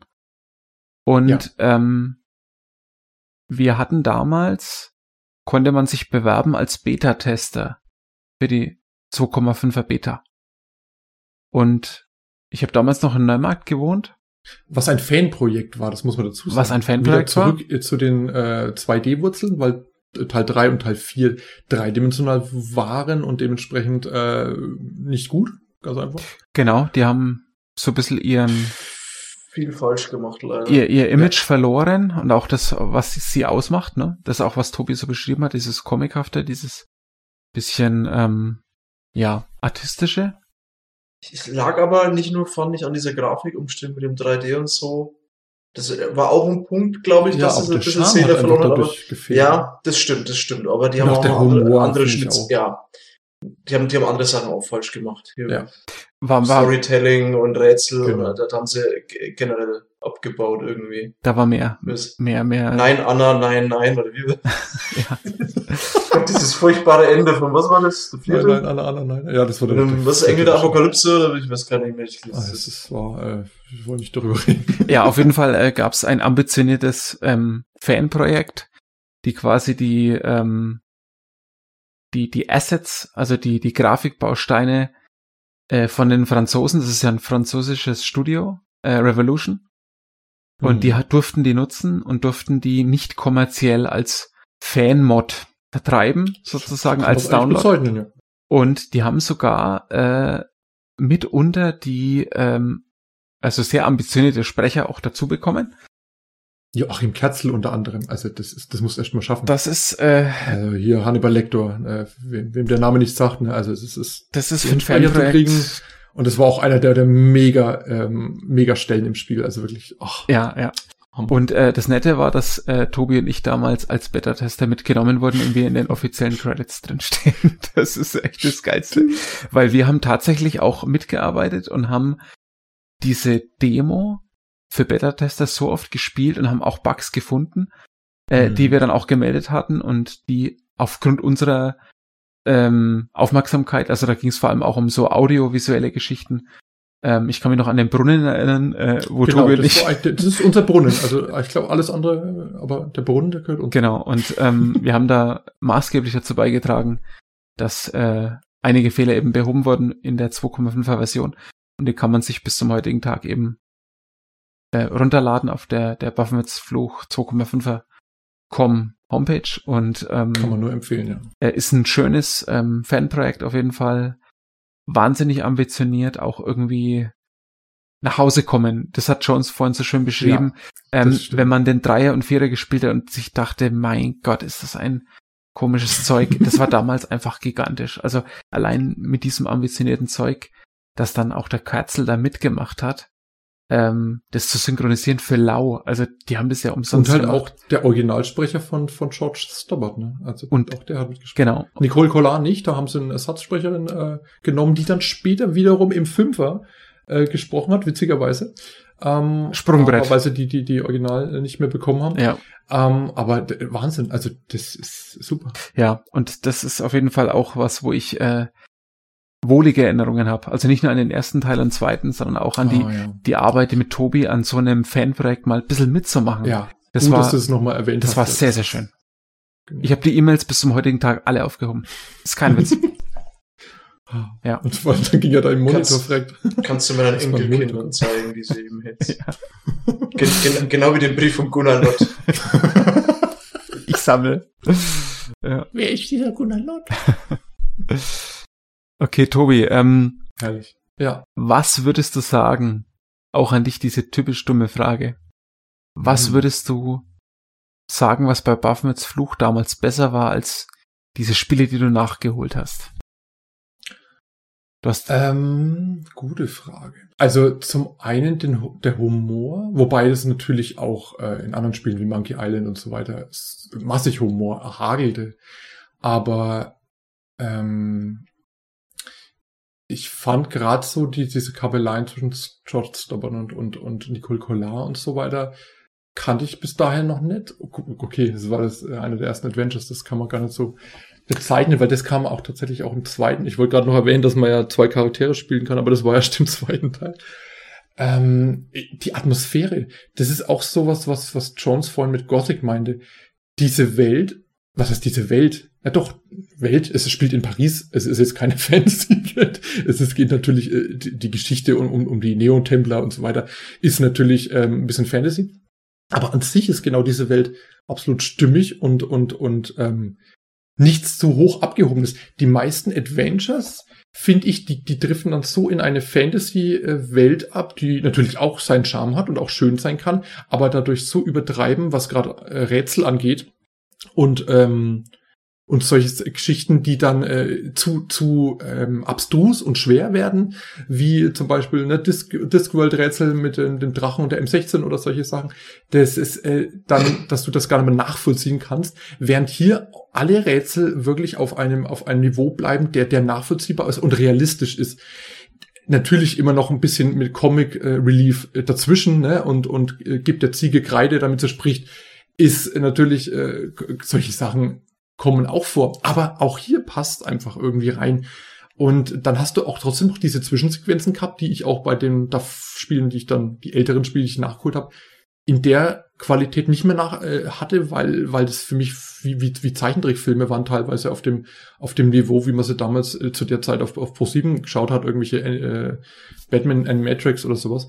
Ähm, äh, weiß nicht, dieses Zusammenspiel alles und dann noch diese, dieser Soundtrack war, weiß nicht, das hatte einfach so einen ganz speziellen ähm, Touch, aber trotzdem kommt bei mir auch noch dieses, dieses, diese äh, rosarote Brille mit rein, dass das trotzdem eines der ersten Teile war und äh, aber die, auch da, da habe ich sie trotzdem später nochmal nachgeholt, auch nochmal mit der mich gespielt und ähm, dann auch nochmal vorher natürlich nochmal mit dem, auf dem PC gespielt und gesehen habe, mein Gott, was ist denn da plötzlich? Da, äh, da sind ja lauter Effekte, da wackelt hier die, nach der Explosion äh, im Café am Anfang, äh, wackelt noch die Lampe und es sprühen Funken. Gab's auf der Playstation alles nicht. Das war, das war dagegen statischer Müll.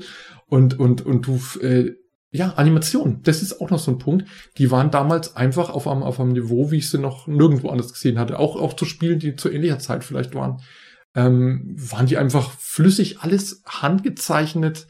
Ähm, äh, ja, was nicht, dieses Zusammenspiel einfach aus allem ähm, äh, hat, hat, hebt mich das einfach, hebt dieses Spiel immer, immer irgendwie hoch. Klasse. Ja. Kann ich absolut nachvollziehen. Ja, ja voll. Also, ähm, ja, super gutes Beispiel, Baphomets Fluch. Äh, die Serie, oder Teil der Serie, sagen wir es so. Mhm, ja. Die Anfänge der Serie. Ähm, ich weiß jetzt nicht, wie es bei euch ist, aber ähm, ich selber bin jetzt äh, nicht so ein absoluter Grafikfetischist. Also ich spiele durchaus gerne mal Spiele, die ähm, von der Grafik jetzt nicht oberste Referenz sind. Oder ich, ich sag mal so, ich bemesse jetzt ein Spiel, ob es gut ist oder schlecht ist, nicht, um, nicht unbedingt an der Grafik. Oder das ist jetzt kein ausschlagendes Kriterium, weil ich halt auch gerne mal Spiele spiele, die jetzt nicht mehr zeitgemäß sind, die jetzt älter sind, in die Jahre gekommen sind, wo ich sage, mhm. das, das Spielerlebnis ist so gut, da mache ich dann bei, die, bei der Grafik auch gerne mal Abstriche. Ne? Gibt es ja Leute, die, die da anders drüber denken, die wollen halt das, was die Technik heute kann, mhm. wollen sie als Spiel realisiert haben und können dann aber keinen Schritt mehr zurückgehen, weil sie sagen, ja, nee, das ist so hässlich, das spiele ich nicht mehr. Mhm. Ist ein anderes Thema, kann man drüber streiten, streiten, aber das Schöne bei Adventure ist es, da ist, die, die leben jetzt nicht von der Grafik. Ne? Also Adventure, das Genre, lebt davon, dass es eine gute Geschichte erzählt das in der Regel. Wahr, und dass, also, dass die Geschichte gut ist und, dass halt die Rätsel auch im Endeffekt gut sind, also ähm, genau. weil es ja immer noch Rätselspiele sind letztendlich. Gut, außer, ich glaube, so Dialoge, oder, ne? Ganz Myst oder Ja, genau. Ne? Also die, die Geschichte, das muss einfach passen. Und ja. das macht mit Fluch extrem gut, weil es eine sehr spannende Geschichte ist. Das ist, das ist das Schöne, was mich auch an Adventure fasziniert, das ist wie so Filme oder Bücher, Mhm. Spannende zum, zum, zum Mitspielen. Ja, wie eine Serie. So, genau. ja, und ja. Waffe mit Fluch ist ein sehr, sehr packender Thriller. Wie, wie, wie ja. so ein Dan Brown Buch oder Film einfach. Ja, halt bloß, das war auch halt bloß so besser halt einfach. Ne? Ja, ja, bloß halt einfach besser. Also, ähm, das ist das Schöne an, an diesem Genre. Und dass die Grafik jetzt nicht unbedingt ausschlaggebend, wenn der Rest stimmt. Und deswegen würde ich sagen, Baphomets Fluch 1 würde ich jederzeit auch gerne mal wieder spielen. Also könnte ich spielen, ohne dass ich jetzt sage, so puh, Pfui, das ist aber zum Kotzen hässlich, weil natürlich geht's heutzutage auch besser, aber es ist immer noch eine schöne Comic-Grafik, die nicht Comic-albern ist, aber auch nicht Comic extrem realistisch. Ne? Also mhm. das ist halt einfach gepasst. Also Zeitlos. Haben sogar ein Director's Cut noch äh, später nach dann auch für, für alle möglichen Plattformen. Ne? Das ist ja dann äh, für iOS und Android und äh, ich glaube sogar wahrscheinlich Nintendo, könnte ich mir vorstellen. Das ist ja mittlerweile überall mhm. auf jeder Plattform mal vertreten gewesen. Ein Director's Cut, da, äh, äh um mich noch mal selber zu korrigieren, ich habe vorhin gesagt, im zweiten Teil konnte man ähm, nur Nicole Colano mitspielen. Also zwei Charaktere. Das stimmt nicht ganz. Im Director's Cut tatsächlich gibt es einen Part, äh, wo du, wo du, wo du sie auch spielen kannst. Also auch im Einser schon, schon zwei so, spielbare Charaktere. Das ist gar nicht. Eigentlich geil, ja. ja das ist natürlich klasse. Ja. Äh, immer, immer noch ein großartiges Spiel, sehr gut gealtert. Ja. Also, ja. Es wird, macht immer noch Spaß, glaube ich. Mhm. Ja. Gerade in der heutigen Zeit Verschwörungstheorien und äh, die, äh, Illuminaten und was das, weiß ich. Das stimmt eigentlich, ähm, ja, aktueller denn je. Ja.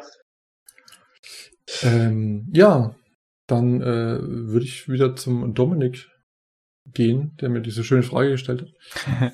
Was hast du noch so für, für Erlebnisse und Erfahrungen, die dich prägten? Ähm, ich habe als zweite Punkt tatsächlich äh, die Thief-Reihe.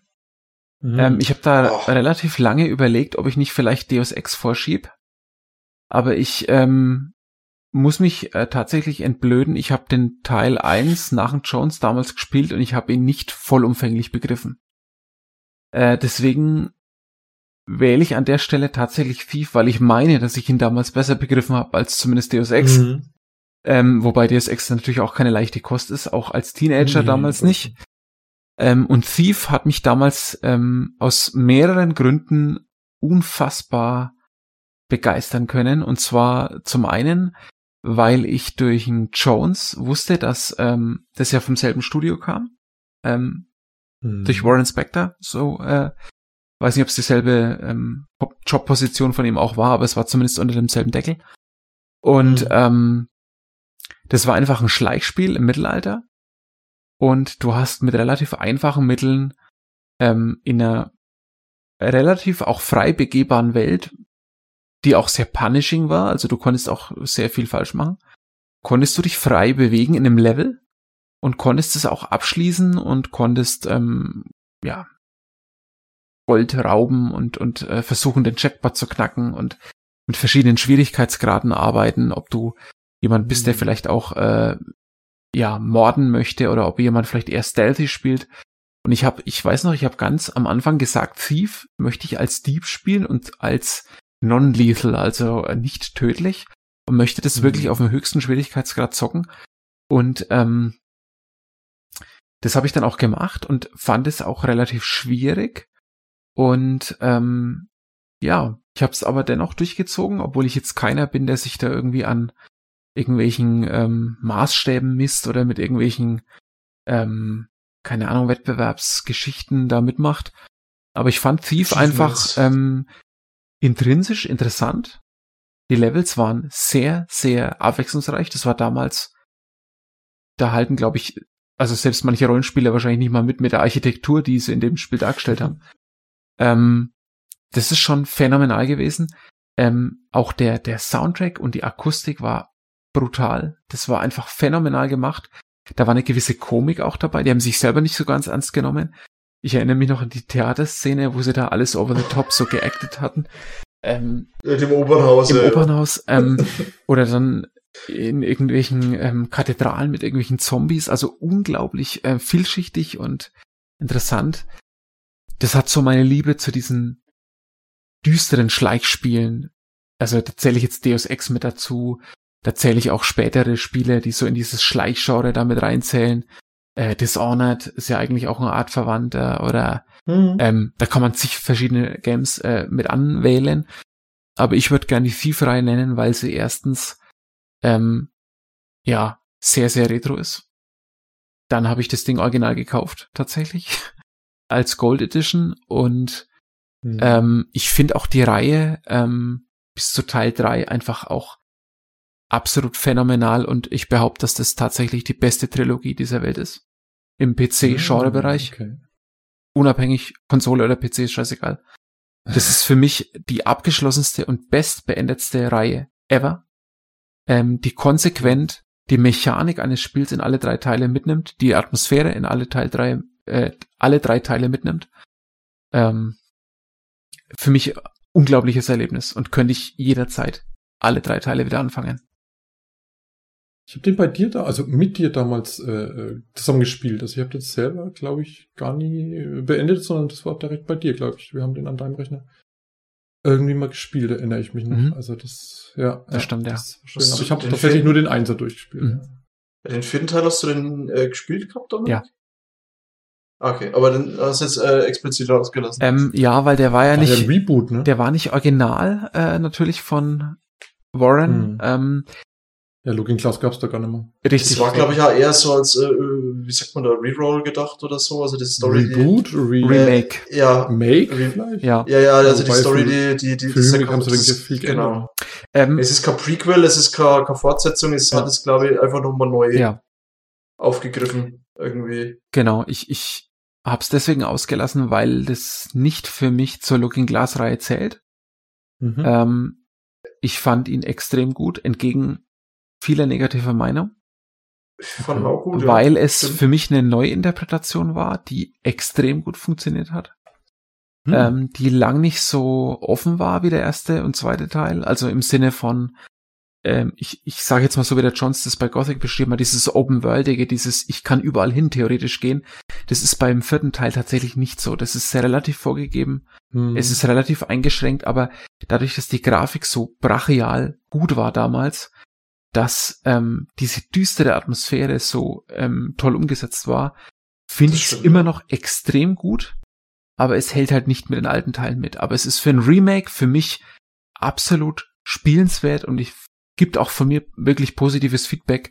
Aber ich würde gern diese Thief-Reihe als dieses Dreiergespann, was auch abgeschlossen ist, äh, es dedicated ist in sich schön abgeschlossen, ja. das stimmt. Das, da ja. gebe ich dir recht. Also, das kam ja echt viele Jahre später, das kann man gar nicht mit reinrechnen. Also das, das hat ja auch, obwohl es ja Zwischensequenzen gab, oder was, haben die ja die Erzählungen über diese gezeichneten äh,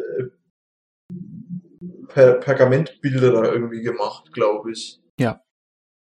Teilweise, teilweise. Äh, große Klasse, also auch vom Storytelling. Also ich, ich glaube, ich weiß genau, also ich will jetzt nicht spoilern, falls jemand diese Reihe mal spielen möchte, aber hm. äh, wie, wie, wie der dritte Teil auf dem ersten auch wieder Bezug nimmt und so grandios. Also das stimmt. Es ist über drei Teile, über, ich weiß gar nicht, Realzeit, wie viele Jahre sich diese Spielserie erstreckt hat. Eine so schöne Geschichte so schön zum Abschluss zu bringen, ist herzerwärmend. Würdig. Ja. Wird, wird dem sehr gerecht, ja. ja. Und vor allem, weil die Thief-Reihe immer eine Reihe war, die hatte ein Intro und gefühlt ein Outro. Also die hatten nicht viele Videosequenzen, vielleicht sogar bei den Levels kurz, aber äh, das hat immer von, mhm. ähm, mir fällt jetzt das, das Wort nicht ein, aber das war immer erzählt über irgendwelche Briefe, über irgendwelche Ingame-Geschichten. Da wurde die Geschichte besser erzählt als ähm, über die eigentlichen Sequenzen. Also es war eigentlich entgegen diesem diesem Trend, dass du alles über Videos erzählst, dass du alles erklärst und immer benennst. Also mehr Environmental Storytelling. Genau, also genau, das ist das war, das mir mhm. gefehlt hat. Das war genau ähm, das, was Thief okay. eigentlich sehr, sehr gut gemacht hat, über diese Briefe, die du gefunden hast, über Gespräche, die du gelauscht hast, über ja. äh, solche Sachen. Und da muss man sich natürlich drauf einlassen. Das ist auch heutzutage nicht mehr ganz so en vogue. Äh, war es auch damals schon nicht. Ähm, außer bei den Hardcore-Rollenspielern, die vielleicht mit Baldur's Gate und so aufgewachsen sind. Aber da war ich auch keiner davon, ja. Also muss ich auch dazu also Fallout, sagen. Fallout und Deus Ex macht das eigentlich auch fantastisch. Genau, Deus Ex ja, ist ja, eigentlich ja. in derselben Kerbe und ähm, ja, das hat mich damals umgehauen und vor allem, wie der Jones das beschrieben hat, als der dritte Teil aufgehört hat, ich, das war einfach wie eine schöne Serie, die zu Ende geht. Ich dachte mir so, mhm. ihr habt's verstanden, ihr habt genau das gemacht, was jeder Fan haben möchte und es kommt so selten vor. Ja, ob jetzt in Serien oder Spielen, irgendwas wird immer verkackt. Aber bei dem, bei der Szene habe ich mir gedacht, ihr habt's wirklich, es hätte nicht besser sein können. Hm. Das ist einfach so, das, das der Abschluss gewesen für mich und deswegen, ähm, der vierte Teil ist ein Reboot der Reihe. Der ist gefloppt, glaube ich, weil auch nie mehr was kam. Ähm, es wurden auch alle Nebenvölker ausgeklammert, also man hat es quasi nur mit mhm. äh, Menschen zu tun und diesen ganzen Fraktionen der Menschen, aber nicht mit leider okay. Gottes diesen anderen Lebewesen. Das macht's schade, aber auf der anderen Seite, es ist deswegen nicht schlecht. Es ist atmosphärisch immer noch mhm. ein absoluter Bringer, aber es ist, wenn du es halt als Thief-Reihe siehst, natürlich nicht adäquat. Also es kommen keine Zombies vor? Nein. Nein. Okay, okay. Und diese komischen, ach Gott, was da am Ende alles in dieser äh, verrückten Villa nee. da, wo die Gesetze alle äh, nicht mehr gelten. Nee, es ist alles viel bodenständiger, es ist alles ah, viel okay. ähm, gesetzter, es geht eher so um Betrug, um Politik, um, mhm. ähm, um, um, ich glaube, es geht ja auch um diese diese Pest, dass ja die Menschen sterben an der Pest und so weiter. Gut, das ist äh, gar nicht, eigentlich gar nicht schlecht, der Kniff trotzdem, dass sie das so machen. Um also, das ein bisschen also, zu erden und ein bisschen äh, straighter zu machen aber atmosphärisch richtig geil umgesetzt. Also schließe ich mich mit Dominik ganz an, so mhm. diese düstere, beklemmende Atmosphäre mit dieser Stadt, die da vor die Hunde geht, wegen diesen politischen Intrigen, dieser Kluft arm-reich, da steckt ja gesellschaftskritisch sehr, sehr viel drin eigentlich. Mhm. Ne, ähm, das, das, das, das, spürst du da, ja, also dieser Zerfall, diese, das mit der Seuche, die Probleme, ja. die da die Leute haben. A Plague's Tale. Du bist halt so ein, du bist halt eher so ein Zuschauer, du bist ein Dieb, ne, du, du schleichst da durch und, und, und, und klaust halt deinen dein Scheiß zusammen, um zu überleben und äh, mhm. ohne halt dich jetzt groß um die Konsequenzen zu scheren jetzt. Ähm, aber du kriegst halt dann einfach diesen sehr privaten Einblick von diesem stillen Beobachter, weil du halt zwangsläufig, als Dieb halt Leute beobachtest oder halt in denen ihre Privatsphäre eindringst und das mhm. macht das Spiel so unheimlich äh, äh, äh, atmosphärisch, den vierten Teil. Also fand ich beklemmender und düsterer und so als manche Gruselfilme oder Spiele, sag ich mal. Ja, ja. Ne, einfach nur, weil, weil du hast das gespielt und hast du gedacht so, huh, da ist was los, da brodelt's ne, in dieser Stadt. Da. Das ist, das kann man irgendwie, kann ich nicht anders beschreiben. Und es war auch so, so toll irgendwie ähm, mit dieser damals modernen Grafik irgendwie durch dieses Mittelalter-Setting in diesem neuen grafischen Gewand äh, durchzulaufen. Das war für mich ein ganz, ganz tolles Gefühl. Also ich bin ja kein Grafik, äh, äh, ähm, keine Grafikhure per se, aber das hat mich damals echt abgeholt. Also das muss ich echt sagen, das war ähm, mit welchem Liebe zum Detail die diese Stadt gemacht haben und auch diese diese Armut, das war einfach unfassbar atmosphärisch. Also da kann ich den Johnson mhm. nur absolut beipflichten. Das ist einfach ein Erlebnis, einfach, aber halt ein anderes Erlebnis. Es ist halt anders, aber deswegen nicht schlechter. Und das ist, das ist schwierig zu erklären. Aber es ist, als, also ich selbst als Thief-Fan sag, gelungenes Remake für eine neue, ähm, für eine neue, für ein neues Publikum. Vielleicht ein Ticken zu düster. Das ist vielleicht auch das, was ähm, die meisten abgeschreckt hat. Es ist vielleicht zu negativ, zu pessimistisch. Ja, also da muss er Bock drauf haben, aber ähm, mhm. absolut toll geworden. Ja. Schade, dass das kommerziell kein Erfolg war. Also ich hätte es dem Spiel gegönnt tatsächlich. Ja. Mhm. War vielleicht zu nischig in dem Moment. Ja, ja, ja also das wäre, glaube ich, die alte äh, Thief-Serie heutzutage auch. Also ich bin richtig froh, dass du die genannt hast, weil es immer noch es gibt nichts Vergleichbares. Also es gibt Schleichspiele, ja, viele. Aber die Thief-Serie, die war, ich finde ich, die, ich glaube, die erste und die einzige, die das auch konsequent umsetzt, weil du spielst einen Dieb, du bist ein Dieb und du, du musst, also die meisten Schleichspiele, das ist so, das sind zwar so Schleichshooter, das ist Splinter Cell zum Beispiel oder Assassin's Creed, die habe ich jetzt nicht gespielt, aber kennst vom Zugucken. Ich weiß nicht, wie, wie, wie, wie viel Spielanteil da das Schleichen noch einnimmt. Also theoretisch bin das ja, du schleichst sehr viel. Mit so Akrobatik halt auch viel, aber du kannst theoretisch auch ballern. Das ist spielerisch mhm. auch möglich. Äh, äh, oder eben auch, äh, keine Ahnung, Gegner halt töten oder wie auch immer. Und bei Assassin's Creed irgendwie, da habe ich den Eindruck, also wie gesagt, völlig wertneutral, ich habe das Spiel nicht gespielt, da will ich jetzt dem nichts Unrecht tun, aber so wie ich das gesehen habe, hat dieser Schleichbrat jetzt nicht mehr so viel Einfluss. Also du, ja, vor allem in den neueren Teilen. Das ja, du bekämpfst halt eigentlich eher Gegner möglichst cool oder, oder so. Genau. Und bei, bei, bei Thief ist es halt so, du bist ja wirklich so der Typ, der einfach nichts kann. Du, du kannst nicht immer ein Schwert eigentlich gerade halten. äh, im, Im Kampf, also so Kampf, ein, ein so, so wirklich äh, ein gleichwertiger Kampf ist nicht möglich, weil die Wachen halt dir da schon im ersten Level haushoch überlegen sind. Die, die prügeln ja. dich halt tot. Und du bist halt darauf angewiesen, dass du halt schleißt aber du kannst dann auch keine Akrobatik. Das war damals vielleicht, ich glaube, das war spielerisch nicht umsetzbar damals.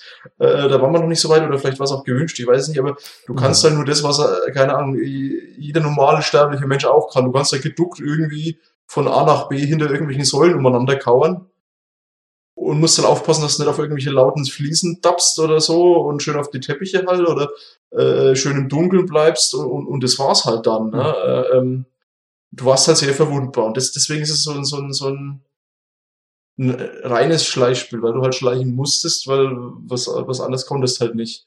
Aber hm. dafür halt sehr, sehr gut umgesetzt. Offenes Leveldesign, aber wie du, wie der Dominik sehr richtig gesagt hat, total abwechslungsreich. Der eine Level wirklich so der klassische Einbruchsdiebstahls-Coup.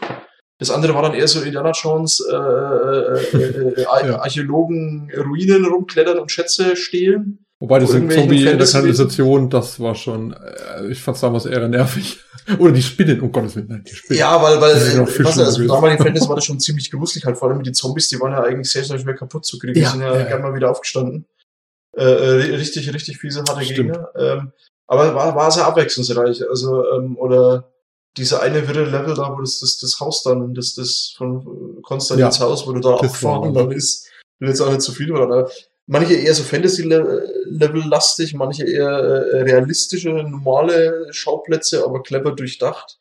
Äh, super Level-Design, also das stimmt. Äh, sehr mhm. abwechslungsreich. Das da hätte man, das, das, das, das hätte für, für drei verschiedene Spiele, glaube ich, gelangt. Ähm, mhm. Aber vom Spielprinzip her, dieses Schleichen, dass du wirklich halt, musst im Dunkeln halten, du konntest vorbeilaufenden Wachen so Schlüssel oder Geldbeutel äh, abziehen, ohne dass sie es gemerkt haben, wenn, wenn sie vorbeigelaufen sind und musstest halt wirklich vorsichtig agieren und dir auch mal Zeit lassen und halt nicht, nicht wie heutzutage, ja, keine Ahnung, ja. wenn man ungeduldig ist und die, die Wache halt irgendwie, was weiß ich, ewig lang zur Patrouillenroute läuft, dann knallt man es halt doch über den Haufen oder ja, da hingehen E drücken, das ist ja heutzutage halt der Standard, ne? Du gehst, äh, ja. greifst dich hinten dran, drückst E und dann gibt's halt die, die coole Meuchelanimation. Ja, gut, das, das konntest bei, bei, bei äh, Thief auch, aber da musstest halt schauen, dass du unbemerkt hinter den kommst und dann dem, dem Totschläger einen, mit dem Knüppel eine über, über, übers Haupt ziehst. Mhm. äh, aber äh, super geil, mhm. da, diese, diese Möglichkeiten, wie, wie, du, wie du schleichen konntest, hier mit diesen Wasserpfeilen, mit denen du Fackeln löschen konntest oder Moospfeile, um dir künstlich quasi selber so Pfade anzulegen, dass du dich geräuschlos fortbewegen kannst. So, weiß ich, super geil eigentlich. Die ersten zwei Teile haben das, aus der Ego-Perspektive gespielt und der dritte ja. Teil war dann aus der Third-Person. Mhm. War das nicht irgendwie dann äh, ungewöhnlich? Also war das ein bisschen Stilbruch oder ging das? Am Anfang war es, glaube ich, schon Stilbruch, aber dann hast du halt einfach mhm. auch die die neue Unreal 3 Engine gesehen bei Thief 3 und hast gesagt, mm. oh fuck, sieht das geil aus, ich will das auch von außen sehen. Ja, ja. Das, ja, das war auch angemessen, okay, weil ja. neuere Zeit, neuere Grafik, das Ja, das kam damals für sich 3, glaube ich, parallel und da mit der neuen Unreal mhm. Engine.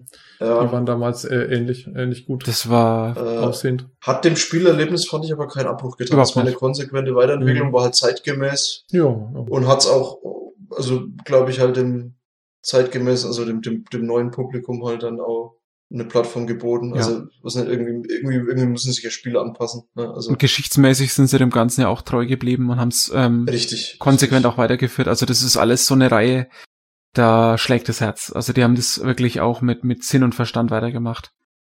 Ja. Mhm. Ja, aber so, sowas, sowas vermisse ich. Also so, so, ein, so ein reines Schleichspiel, dass ich so selber so treu bleiben kann. Meine Herren, wie schauen denn eigentlich eure Gläser so aus? Mal so in die Runde gefragt. Ich, ich könnte noch ein alkoholfreies Bier vertragen. Dann äh, würde ich nämlich an der Stelle mal, ähm, da das, der Punkt das ganz gut abgehandelt ist, würde ich an der Stelle mal äh, eine Pause veranschlagen, um äh, die Gläser wieder äh, zu befüllen. Jawohl.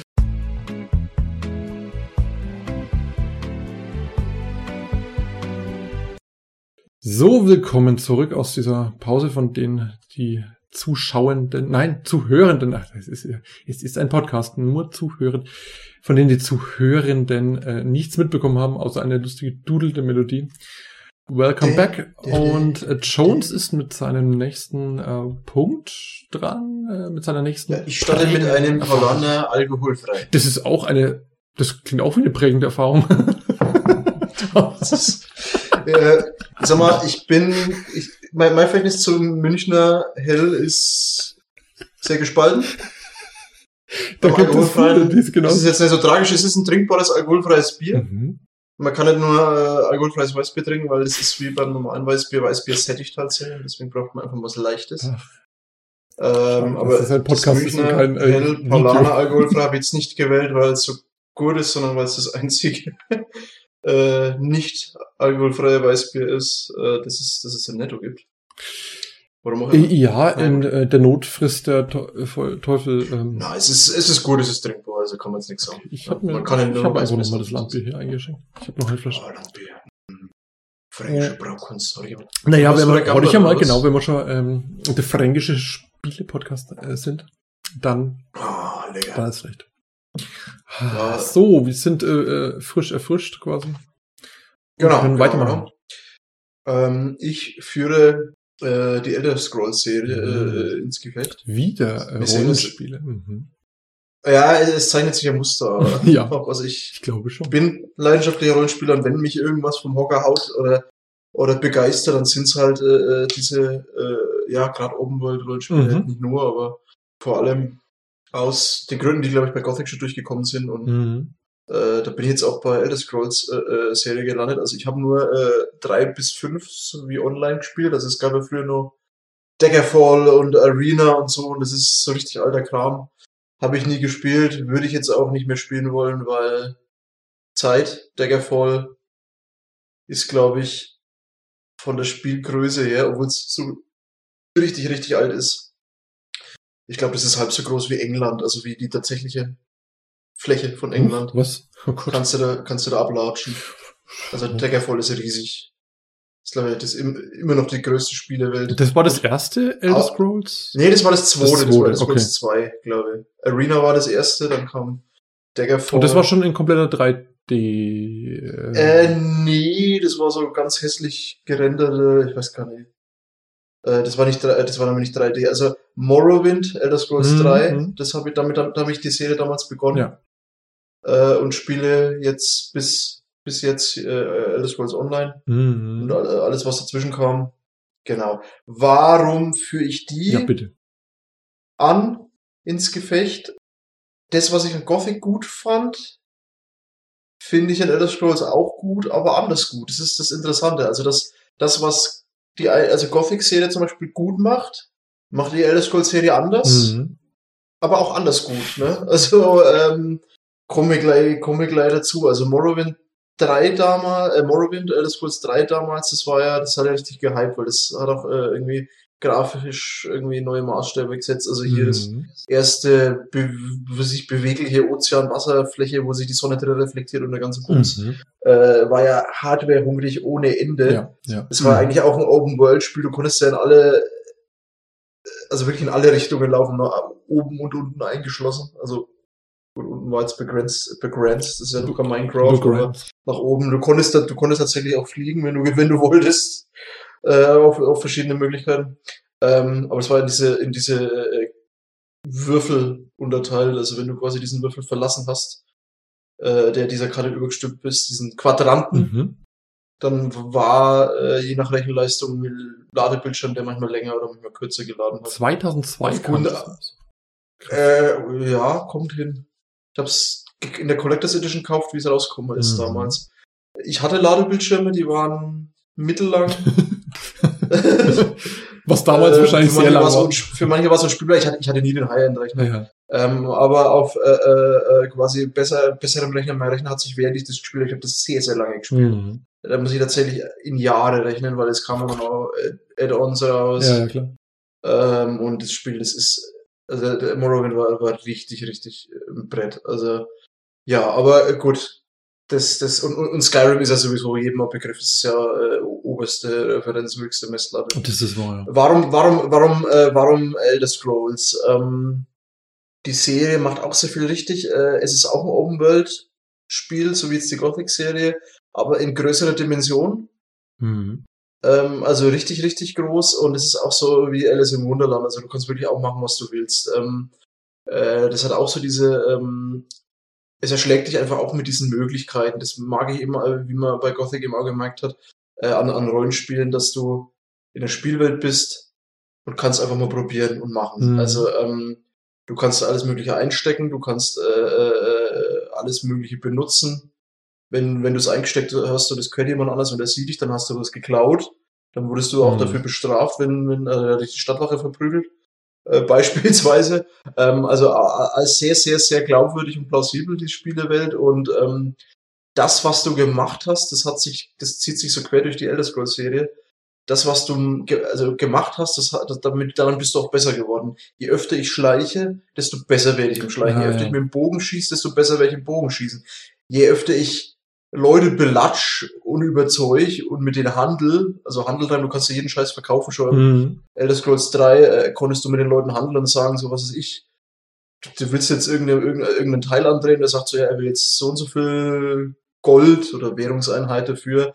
Da hast du gesagt, nee, ich möchte mehr haben dafür. Mhm. Dann hing das, der Erfolg von dieser Transaktion davon ab, wie gut du im Speechcraft hieß es damals, also in dem du halt darin warst, Leute zu überzeugen. Okay und hast dadurch auch skilled letztendlich, je öfter du Leuten irgendeinen Scheiß angedreht hast für einen teureren Preis, also ursprünglich wollte und so Zeug. Also äh, äh, und, und das, das fand ich so faszinierend. Also dass das nicht so dieses, äh, ähm, auch wie bei Gothic übrigens, es kommt immer aufs Rollenspiel drauf an.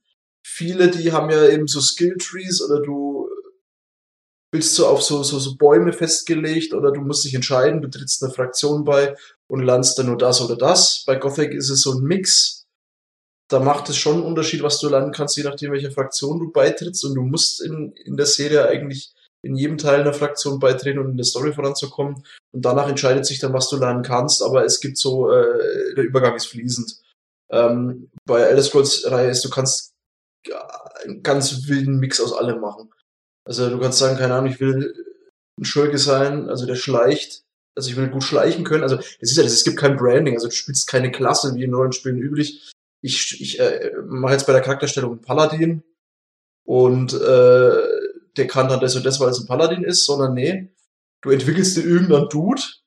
Also auch wieder anders bei Gothic. Du spielst ja diesen einen Typen da bei Elder Scrolls Series, du entwickelst ein völlig neues Wesen. Also ich, es kann einer von diesen Fantasy-Rassen angehörig sein. Mhm.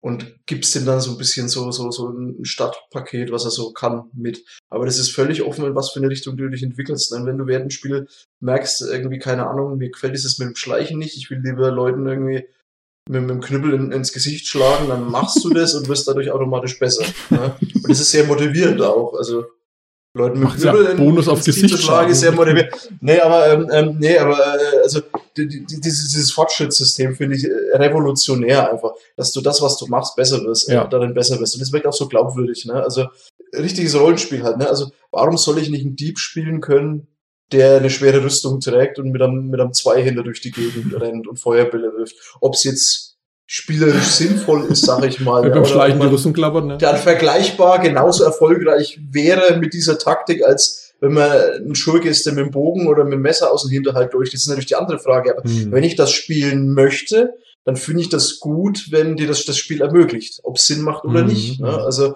und das macht äh, die Elder Scrolls Serie auch äh, online natürlich ein bisschen eingeschränkter, weil Online-Spiele, die müssen sich ja da irgendwie wegen Balancing, ist ja ein Thema, äh, müssen sich da an andere Vorgaben halten, aber äh, grundsätzlich ist es da auch zu finden. Und das macht ähm, die Elder Scrolls Serie so unheimlich groß. Hm. Ähm, und dazu. Äh, ich ja?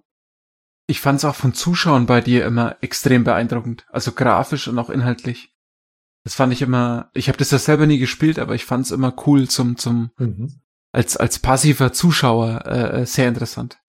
Äh, ja, die haben das aber sehr zuschauerfreundlich gemacht. Also die Spiele haben sich ja, die haben ja konsequent, also bei Gothic war das immer wurscht, was das für eine Grafik hatte. Es war immer ein gutes Spiel, Elder Scrolls. Die haben sich dann schon immer orientiert, was gerade zeitgemäß ist und haben nochmal eine, eine neue Messlatte draufgelegt. So, ne, also was weiß ich, äh, wie Morrowind rauskam, bam, mindblowing, äh, äh die Grafik. Dann Oblivion, was jetzt nicht mehr wie das damals war, bei Skyrim, wie dann rausgekommen ist, dann haben wir alle Leute irgendwie gesagt, ah, unheimlich geil. Und ich finde es ein schönes Beispiel dafür, dass man technisch als auch vom Spielprinzip her quasi, also dass, dass das auch Hand in Hand gehen kann. Ne? Also, weil, weiß nicht, oft ist es so, dass das Spiele super geile Grafik haben, aber das Spielprinzip ist jetzt nicht so ausgereift oder nicht so eher schlichter, also, also nicht so nicht so überzeugend vielleicht oder dass ein Spiel wunderbar ist, eine Geschichte zu erzählen, aber dafür äh, ist grafisch oder vom, vom, vom, vom Design her hakt irgendwie oder von der Steuerung oder was, ne? sondern äh, bei Elder Scrolls ist es ganz schön zu sehen, dass auch beides technische Umsetzung als auch ähm, vom Spielprinzip her, dass das auch klappen kann. Ähm, hm. Machen auch nicht alles perfekt, äh, aber grundsätzlich äh, großartige Serie. Ähm, das ist der eine Punkt dazu. Der andere Punkt wäre auch ähm, wieder diese Immersion in dieser Welt. Also aufgrund dieser Möglichkeiten, die du hast, die ich schon angesprochen habe, wirkt es sehr glaubhaft. Aber auch die Entwickler haben sich, der, also ich weiß gar nicht, äh, die, die müssen das irgendwie studiert haben, dass auch die, was ich, Geschichte und Kunsthistorie oder Architektur studiert haben, aber es wirkt unheimlich plausibel, dass das eine Fantasy-Welt ist, die so existieren könnte, einfach weil die so krass durchdacht ist. Natürlich, es ist sehr viel klassisch Fantasy hier mit Göttern und Tralala und Zeug äh, und, und verschiedenen Fantasy-Rassen, Elfen und Orks und was weiß ich, aber es ist neu interpretiert, es ist mhm. interessant, weil es nicht so dieses klassische High-Fantasy ist. Also ähm, das ist nicht so dieser klassische Kampf gut gegen böse, also es, es gibt schon so Sachen, wo man jetzt nach unseren Moralvorstellungen sagen würde, okay, das ist jetzt böse, das ist jetzt gut, was da passiert, aber es ist nicht nur so schwarz oder weiß. Also das sind die Perspektiven ein wenig anders. Also diese klassischen bösen Götter, die da vorkamen, diese die Daedra, wie sie in dem Spiel heißen, ähm, oder diese ja, dämonenartigen Figuren, die da vorkommen, die kann man nicht so in Schubladen stecken. Es ist jetzt nicht so, äh, ja, keine Ahnung, die sind jetzt böse, weil sie aus der Hölle kommen und ne, Hölle böse, sondern es ist eher so, naja, das sind halt Wesenheiten, die anders sind als die Sterblichen, sage ich mal, und die kann man so schwer fassen. Äh, und was die machen, das wirkt auf uns böse, aber die nehmen sich vielleicht ganz anders wahr, weil sie halt einfach ne, übernatürliche Wesen sind. Ja, also und das, das, äh, das, das, das ist da sehr, sehr neu. Äh, und eben auch diese Interpretation von ähm, klassischen Fantasy-Elementen finde ich unheimlich gelungen. Also das sind jetzt die Elfen nicht die Guten oder die Dunkelelfen die Bösen oder die Orks die Bösen, äh, sondern das ist alles ein bisschen äh, äh ja äh, vielschichtig. Also die Orks, die haben halt ihre kriegerische Kultur, ob man das jetzt gut findet oder nicht, kann man beurteilen, ähm, kann man drüber steigern, aber die sind jetzt nicht per se äh, äh, äh verachtenswerte Kreaturen, sage ich mal. Ne? Also mhm. ähm, Hochelfen zum Beispiel, edle Magiewirker oder so, aber können auch arrogante Rassisten sein. Oder im Skyrim, da treten sie ja so ein bisschen so Nazi-like auf irgendwie. Ne? Ähm, die Dunkelelfen eigentlich, was die unterscheidet von den anderen Elfen, ist eigentlich, dass sie halt äh, äh in so einem Kastengesellschaft aus religiösen Fanatismus irgendwie so ein bisschen leben. Also ähm, die Waldelfen, das ist auch eine super geile Sache. Ne? Also in jedem anderen Spiel, wo man so kennt, ne? die Elfen, die im Wald leben, die sind halt besonders naturverbunden, vegane Hippies oder, oder, oder was, oder Pazifisten. In der Elder Scrolls Serie ist, ähm, sind es Wesen, die tatsächlich weise so naturverbunden sind, keine Pflanzen essen dürfen nach ihrem Dogma, sondern sich nur von Fleisch ernähren. Mhm. Und weil sie diesen, ja, so ein bisschen so, so Native American mäßig, so, so, also Indianer mäßig, also so dieser edle Wilde, der so einen strengen Kodex hat, der aber völlig anders ausgelegt wird, als wir das vom Fantasy gewohnt sind. Also da ist es dann so, naja, alles, was der edle Wilde erlegt, muss er verzehren und verwerten. In Elder Scrolls Online stehen deswegen diese Waldelfen oder Bosmer, wie sie da heißen, eben vor der Problematik, naja, im Krieg, da gibt es dann sehr viele Gegner, die man erschlagen hat. Die müssen dann halt logischerweise gegessen werden. Und deswegen ähm, sind es halt stellenweise Kannibalen und stecken sich halt irgendwie Schädel oder menschliche Knochen oder was, bauen sich halt da dran was draus, weil die halt konsequent in ihren Überzeugungen sind. Und das ist man von Elfen aus klassischen Fantasy halt nicht gewohnt. Und das macht äh, das Elder Scrolls Lore so unheimlich toll. Ähm, oder die Dunkelelfen, die da irgendwie so äh, so äh, in Pilzhäusern wohnen, also das ist nicht so wie Schlümpfe, aber so in sehr organischen Strukturen, also großartig. Da hat so jede Rasse so oder jedes Volk, sage ich mal, so, so eigenen Baustil und eigene Geschichte. Und ähm, das ist so gewachsen über diese Spielserie, diese, diese Kosmologie und die, die, die, hm. die, die Geschichte und, und, und so. Die Lore ist schon viel komplexer. Als bei die Lore ist extrem krass und ich habe mich sehr lange damit beschäftigt und, und, und, und weiß beileibe nicht alles. Also da gibt's ja äh, schon in Morrowind gab's sau viel Bücher zu lesen. Ich, äh, ne, äh, also wenn man sich da Zeit nimmt, da kommt man wirklich im Bücherladen, da gab's Bücherläden oder, oder Krimskramsläden, wo da Bücher rumlagen oder ein Tempel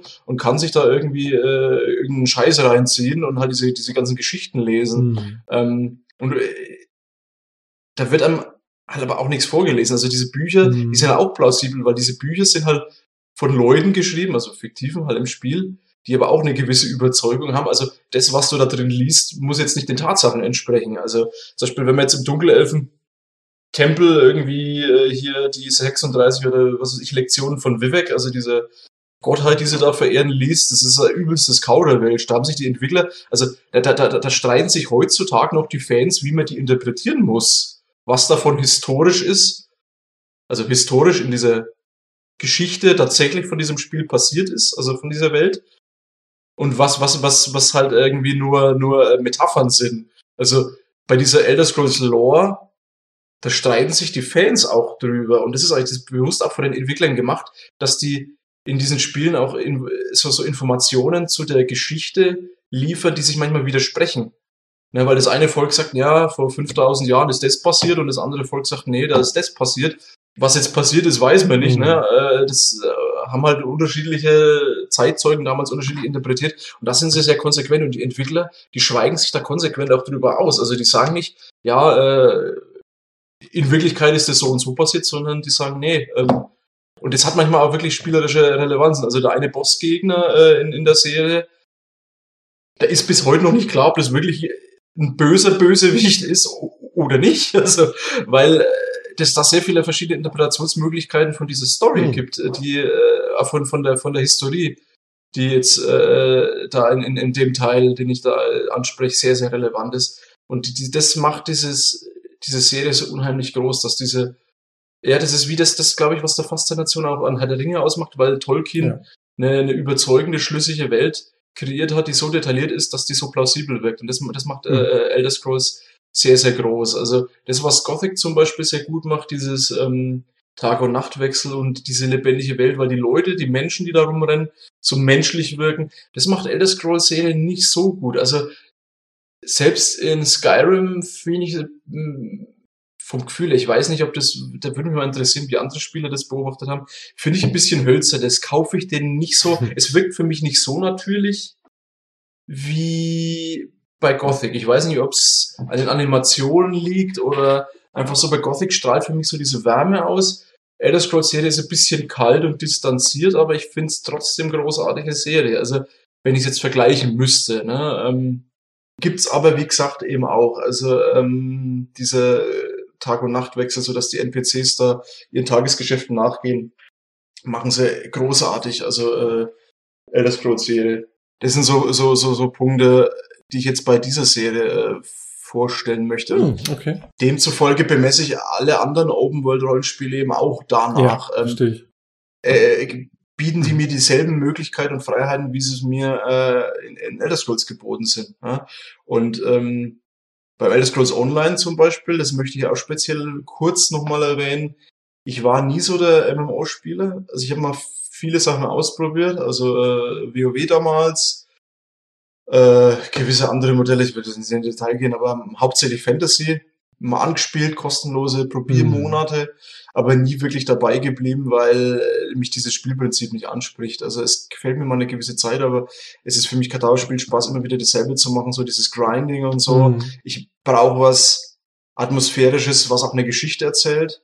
Äh, und das machen viele MMOs, bieten das nicht so stark, dass das für mich so ein Motivator ja, ist, ja. weil dieses pure Sammeln, Kämpfen, Skillen und so, das, das, das reicht mir nicht. Ne? Und das machen halt Gothic und Elder Scrolls als Singleplayer-Spiele sehr, sehr gut.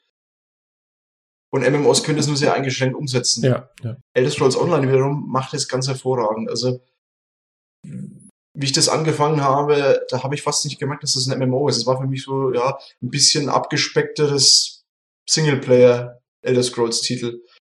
Da, da macht auch einen Unterschied, dass das halt auch voll vertont ist, also dass jede Ta Zeile gesprochen ist, äh, macht auch diese Immersion aus ähm, und diese Motivation. Da werden Geschichten erzählt. Die Quests sind nicht so stupide, sondern natürlich ist das, was du machst, immer stupide. Du erschlägst meistens was und sammelst was auf mhm. oder so mhm. oder sammelst fünf Pilze oder was da immer, oder Wolfsfälle oder so, aber die Verpackung, ne, das ist halt das, mhm. ähm, die macht's halt aus. Und in, in Elder Scrolls Online, da wirkt es halt auf mich plausibel, ja, ja. Ähm, warum ich das jetzt machen soll, also warum der Typ jetzt das von mir will, äh, äh, äh, was ich da machen soll. Und äh, deswegen ist auch Elder Scrolls Online für mich besonders erwähnenswert, weil mich das äh, zu einem Medium gebracht hat, also zum, zum Genre, dem MMO eben, also langfristig, weil ich das immer noch sehr gerne spiele, wo vorher mich nicht interessiert hat, hat mich nicht so gejuckt. Also Dominik hat ja sehr, sehr, sehr viel WoW in seinen besten Zeiten gespielt. Mich hat es nach einem Monat nicht mehr interessiert. Ne? Also und äh, das sieht man mal, was man durch, durch, durch, durch so clevere Mechanik, also durch gutes Storytelling, durch Lore, durch, durch diese überzeugende Welt und, und äh, durch, durch, durch so so, so, so eine Form von Mechanik. Ja, es ist ja, äh, wie wichtig einem halt auch Story ist, ne? Also die meisten MMOs haben ja schon Story dahinter, ne? Aber ich sag mal, wie viel Prozent der MMO-Spieler lesen es durch oder ne, es wird weggeklickt, um, um, um weiterzukommen. Ne? Auch total schade natürlich bei, bei Elder Scrolls Online, ne? was so viel Texte, die man lesen kann und alles vertont, ist der Wahnsinn. Und mhm. aber trotzdem liest es wahrscheinlich nur so der 20 Prozent äh, Hardcore ähm, äh, die Hardcore-Leute durch. ja, aber die, also dass das angeboten ja, wird, das ja. ist halt das Schöne, ne? Also ich habe ich hab jetzt nichts dagegen, wenn da jetzt Leute sagen, hey, sie, sie, sie mögen das Spiel und spielen es. Und alles andere äh, interessiert sie nicht mhm. und hält sie bloß auf. Ist ja legitim. Aber dass ich halt die Möglichkeit habe, also dass, dass mir der Rahmen geboten wird, dass das für mich ansprechender ist, äh, dieses Spiel zu genießen, finde ich sehr, sehr schön gemacht. Äh, deswegen eine, eine bis jetzt immer noch großartige Serie. Wobei ich sagen muss, Elder Scrolls Online habe ich jetzt seit, keine Ahnung, zwei, drei Jahren jetzt nicht mehr wirklich äh, aktuelle DLCs äh, gespielt. Ja, wir drei haben es ja mal jetzt auch, bisschen wieder gespielt. Etwas hinterher. Ja. Ich weiß auch nicht, ob ich das jemals aufholen werde, aber hab da sehr viel Zeit mit verbracht, auf jeden Fall mit dem Grundspiel. Ja, ja. Ja, schön. Dann werde ich mal zu meinem nächsten Punkt kommen, der auch so, ein, äh, so in die Richtung äh, deines Punktes geht. Nur, dass es nicht das Thema Rollenspiele ist, sondern das Thema äh, Horrorspiele. Und zwar mhm. ist das, ähm, was mich, welches Spiel mich am meisten geprägt hat, ähm, weil es auch natürlich mit eins der ersten war, wahrscheinlich auch mit, ist Silent Hill 2. Ähm, damals auf dem PC tatsächlich gespielt, nicht auf dem, ähm, nicht auf der Playstation, es glaube ich zuerst rauskam, wenn ich immer zurückgehe. Ja, ich glaube 2001 kam es für die Playstation 2 und für den PC kam es dann erst 2003 irgendwie, genau, zumindest in Europa. Aber ich habe es natürlich auch ein bisschen später gespielt. Ähm, aber das, äh, da messe ich auch so ein bisschen noch äh, Horrorspiele, die ich äh, immer noch gern spiele oder seitdem auch äh, gern spiele. Klar, es gab damals noch so Resident Evil 1 zu der Zeit, wahrscheinlich noch, na, ein bisschen früher war das sogar noch. Das war wahrscheinlich schon so Resident Evil 2 Zeit. Ähm, auch die habe ich natürlich gerne gespielt, aber so ähm, an, an wirklich guten Survival-Horror-Spiel, also Silent Hill 2 ist ein Survival-Horror-Spiel aus, aus, aus einer Außenperspektive, die, oder aus, aus festen oder manchmal beweglichen Kameraperspektiven, die, die manchmal äh, sehr seltsam sind, also ganz, ganz unterschiedliche Kameraperspektiven. Nicht immer nur fix hinter dem Charakter, sondern äh, kann auch mal quer äh, aus dem Raum sein, eine feste Kamera manchmal ein bisschen bewegen. Ähm, und damit wird auch sehr gespielt. Also da sind auch manchmal Kameraperspektiven, wo du halt aufs, aufs, aufs Unbekannte zulaufen musst. Und allein das ist schon teilweise ziemlich, äh, ziemlich viel Horror.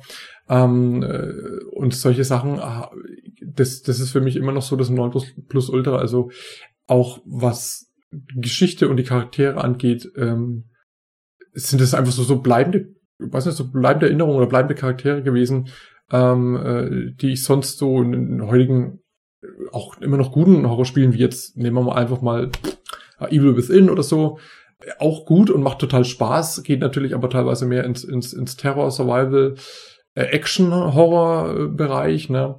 Und ist weniger auf der psychologischen Ebene und äh, das, das, ähm, das, das trauen sich weniger Spiele, da eher so aktuell noch eher auf dem Indie-Markt oder kleinere, kleinere Titel, so Layers of 4 oder so, schon noch. Und die liebe ich dann auch. Aber Silent Hill 2, das, das ist einfach so ein, so ein, Grundpfeiler. Ähm, also es kam auch für mich dann Silent Hill 3 zwar auch noch gut, aber ans Zweier kam für mich danach keine mehr ran und ich habe, glaube ich, also zumindest von der Hauptreihe habe ich alle gespielt.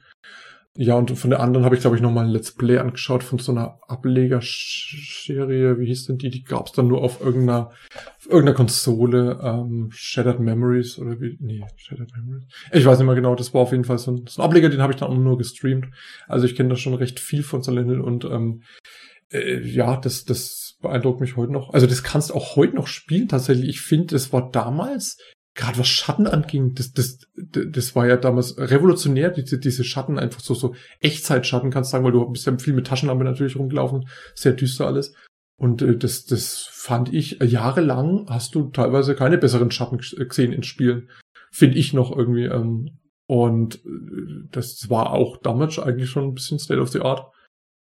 Ähm, und die Musik noch dazu. Und ja, genau, ich da, da bin ich noch gar nicht bei dem Soundtrack, der einfach, das ist, der unschlagbarste Soundtrack aller Zeiten ist, was, was Emotionen angeht und, und einfach wirklich ans Team, einfach noch, wo du wirklich äh, Terror. Terror hast in, in manchen Themes, aber auch wirklich die Melancholie in diesen Klavierstücken und so weiter. Also du hast wirklich einen unfassbar abwechslungsreichen äh, Soundtrack, äh, äh den man auch wieder einfach wiedererkennt mit ein paar Tönen. Und das hast du auch wenig in Spielen, äh, dass, dass du wirklich so fixe Soundtracks hast. Das hast du eher in, in also so, so, ich meine Soundtracks, die so einprägsam sind, wo du paar Noten hörst und du weißt genau, was es ist. Das hast du mehr im Filmbereich natürlich, ne? Jeder drei Noten und du weißt Indiana Jones, äh, Jurassic Park und Star Wars. Ähm, aber wenn es halt nicht von John Williams ist, dann wird schon mau. Grob gesagt, aber es ist halt, äh, so, so einprägsame Themes selten. Und das hat Silent Hill 2, wobei ich da kurz überlegen muss, ob es das Einser vielleicht auch schon den Theme so ein bisschen geprägt hat. Das kann ich gar nicht mehr genau sagen, muss ich ehrlich sagen. Aber ich glaube, der, der, der Zweier und Dreier Theme ist wirklich, äh, äh, ist, ist wirklich mit das Beste. Und auch in dem, in dem, in dem grandiosen Film dann tatsächlich auch immer übernommen. Also es ist wahrscheinlich der einzigste Film zum Videospiel, wo wirklich das Soundtrack komplett übernommen wurde, was, was, was echt immer sehr selten ist, leider. Ähm, Wusste ich gar nicht, krass. Und ähm, ja, einfach, einfach eine, eine Horrorperle, auch einfach so äh, in diesem gewissen Terror, auch unter dieses, dieses Ungewisse, ähm, was ich, hier ist ein Loch, greife rein. Äh, äh, und du denkst so, okay, wenn ich dem, mir dem Loch näher, dann wird plötzlich, dann kommt so ein, so ein Sound, so ein seltsamer, der wird immer lauter, je näher ich dem Loch komme. Aber du weißt, das ist einfach so, so, so, so, allein diese Soundkulisse ist schon so beängstigend gemacht, das ist der Wahnsinn. Da muss noch gar nichts zu hören sein. Und äh, es ist schon wirklich guter Horror. Und das ist ja das, du hast ja in dem Spiel hast du immer ein Radio, das rauscht, wenn, wenn, wenn Gegner in der Nähe sind. So, dann denkst du ja eigentlich, na gut, mhm. weißt du immer Bescheid, wenn ein Gegner in der Nähe ist, dann fängst du leise das Rauschen an. Da kann mich ja gar nichts erschrecken. Ja, aber das ist genau der Punkt. Die viele Spiele ist jetzt nur noch auf Scare Jumps, dass du äh, am laufenden Band erschreckt äh, wirst. Irgendwie ein Resident Evil macht's genauso wie heut, heutzutage äh, ein, was nehmen wir mal als Beispiel, Evil Within habe ich schon genannt, hier das, das Spiel mit der Kamera, ähm, wo es zwei Teile gibt. So ein bisschen dieses Outlast. Danke, Outlast, genau, wo dieses Found Footage ein bisschen wieder äh, äh, modern gemacht hat.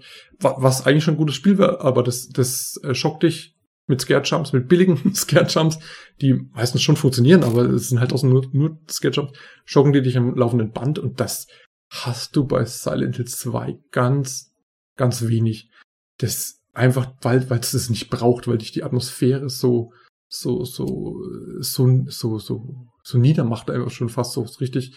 Also das ist auch, das ist kein Spiel, was du am laufenden Stück durchspielen kannst, da brauchst du mal eine Pause, das ist, äh, das ist der Wahnsinn. Und dann weißt du, dass es funktioniert. Ne? Also das ist irgendwie, äh, ja, und dann ist auch noch die Geschichte dahinter super genial. Äh, zu diesem, diesen Twist, den ich natürlich nicht verraten will, oder diesen Plot-Twist. Wenn, wenn du das erstmal begreifst, so was eigentlich dahinter steht, ne? Diesen ganzen Charakteren, die teilweise natürlich, äh, jetzt ohne zu spoilern, vielleicht gar keine echten sind und so. Das, ähm, das ist super. Also das ist auch, auch ziemlich unerreicht. Ähm, ja, daher, also das hat mich einfach maßgeblich beeindruckt und ich, wie, wie bei dir, Jones, mit, mit Rollenspielen, äh, messe ich da eigentlich äh, echt Horrorspiele immer wieder an Silent Hill 2. Ja, und, und also die Nachfolger, okay, 3, wie gesagt, ist auch noch gut. Ähm, ja, hallo Ellie. Ellie miaut. Ähm, aber danach gab es dann noch vier, fünf und ich glaube sechs sogar von der Hauptreihe. ich habe ja ein Miaunzen, das kann ich nicht rausschneiden. Man hört's nicht. oh ja, das, das will ich nicht wegkriegen. Ähm, die kamen überhaupt nicht mehr ran. Ich habe sie, sie, wie gesagt, alle gespielt. Sie hatten schon ihren Charme, aber gewisserweise haben die einfach diesen Esprit verloren, vor allem weil es teilweise auch gerade der, der grauenhafte vierte Teil, der wurde ja von einem ganz anderen Studio dann gemacht, der sollte, der hat, der heißt eigentlich nur Silent Hill, damit er überhaupt verkauft wurde. Ähm, The Room, ähm, der ist, der hat überhaupt keinen, ja, fast schon keinen Zusammenhang mehr irgendwie zu, zu Silent Hill. Und es gibt halt diese gewisse Grundstory dort und die, die tun eigentlich nur eins bis drei sozusagen zu erzählen.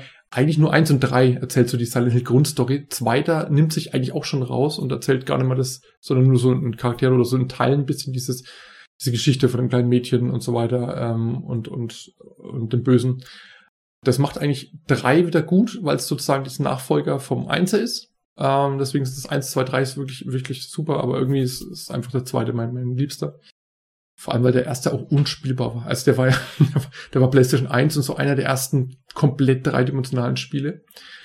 Und es war wirklich, da hast du das erste Flugmonster und du kannst, du schaffst es nicht, es, es zu treffen, weil es einfach die Steuerung grausam ist. Ich habe es mir dann, ich habe es angespielt, aufgehört und mir irgendwann mal Jahre später im, im Stream äh, gegeben, weil es wirklich äh, schlimm war. Aber ich wollte unbedingt äh, vorm Film sehen, äh, weil man dann nochmal sieht, wie genial der Silent Hill Film ist ähm, und wie, wie der teilweise Kameraperspektiven vom, vom Einser-Spiel mit übernommen hat und so weiter. Also wirklich Details, die, die, die, das ist äh, deswegen auch immer noch einer der besten äh, Spielverfilmungen, aber darum geht's eigentlich gar nicht. Wie gesagt, das, ähm, ja, das Horror-Genre hm. bin ich dadurch irgendwie auch reingekommen, mehr oder weniger. Auch wenn es davor natürlich bestimmt schon Sachen gab wie Resident Evil oder hier Alone in the Dark oder so, das hat ja so ein bisschen auch dieses Survival-Horror-Genre mitgeprägt und mit äh, erfunden, ähm, was ja dann Resident Evil 1 äh, per perfektioniert hat oder ver verbessert hat, kann man sagen. Aber eigentlich war Resi 1 ein Klon von Alone in the Dark. Und ähm, aber wie gesagt, das war immer so eine Portion Trash mit einer Portion äh, Action verbunden, was natürlich auch seinen Charme hat, gar, äh, gar keine Frage. Und die Leute lieben das. Aber du hast in, in Silent Hill hast du ja kaum Action. Das ist ja, das ist ja die Palette an, an Waffen, wenn du dich überhaupt wehren kannst, ist halt wirklich gering. Und das gehört, und das trägt ja maßgeblich dazu bei, äh, äh, den Horror, ne? Weil wenn du halt alles niedermähen kannst, äh, verlierst du natürlich den Horror, wenn du jetzt äh, dich nur verstecken kannst. Wie in einem Outlast ist eigentlich ein gutes Beispiel vorhin gewesen. Das ist natürlich dann wieder die guten Parts davon sind wirklich, wenn du dich einfach verstecken musst und so das macht, oder in einem Amnesia. Das macht's für mich auch mehr, mehr den Horror aus, einfach den, den, dieses nicht überlegen sein durch irgendwelche Gadgets und Waffen, sondern einfach äh, äh dich verstecken, weil du einfach sonst, du bist ein, ein kleines Nichts und musst dem sonst dich fügen. Und ähm, ja, das kann Silent Hill super. Ja, und äh, die ganze Kombination einfach die Zusammenstellung aus guten Ideen und, und Story, Charakteren, die im Kopf bleiben, wirklich eine, also wirklich verstörendste Sachen, irgendwie, die einfach äh, so, so Kleinigkeiten. Ähm, ich, ich äh, um ein Beispiel, ich weiß nicht, ob man das, ob man das äh, versteht, wenn man es wenn man es nicht sieht, aber der Charakter, den du ja steuerst, der schaut ja immer auf alle möglichen, der schaut ja auf den Gegner. Damit weißt du, okay, es ist ein Gegner da in der Richtung, aber du kannst nie, du kannst ja nicht zielen wie beim First-Person-Shooter, sondern du, du legst halt an und, und dann zielt er in die Richtung wo er guckt oder wo der Gegner ist ungefähr. Ne? Und beim Schlagen ist es ähnlich. Also es ist schon immer eine sehr hakliche Steuerung gewesen, eine sehr schwere Steuerung. Das waren schon immer die Mangos auf Silent Hill und wird auch war, war, haben sie auch, hat sich auch nie gebessert, muss man sagen. Und, und da gehst du so in, in, einem, in einem Gefängnis entlang und und äh, du hörst ja, wie, wie vorhin erwähnt, äh, immer Rauschen, wenn Gegner da ist. Und da ist so eine Zelle, du kannst in alle Zellen so ein bisschen gucken. Außer in die eine, da ist nur schwarz. Und es rauscht, wenn du daneben bist. Wenn du daneben vorbeigehst, rauscht es wie Hölle. Und dein Charakter, dein Kopf, der Kopf des Charakters dreht sich in die Zelle und schaut rein. Aber du siehst nicht, was drin ist. Und du kannst auch nichts machen. Du kannst die nicht aufmachen. Du kannst da nichts machen, außer langsam vorbeilaufen und denkst, oh Gott, jetzt, jetzt muss ja was passieren. Der ist ja da drin. Irgendwas ist da drin. Aber es kommt nichts raus. Du kannst nichts machen. Und gehst wieder vorbei. Und musst vielleicht ein paar Mal vorbei, weil es halt durch, durch den Raum vielleicht mehr, mehrfach musst, ne?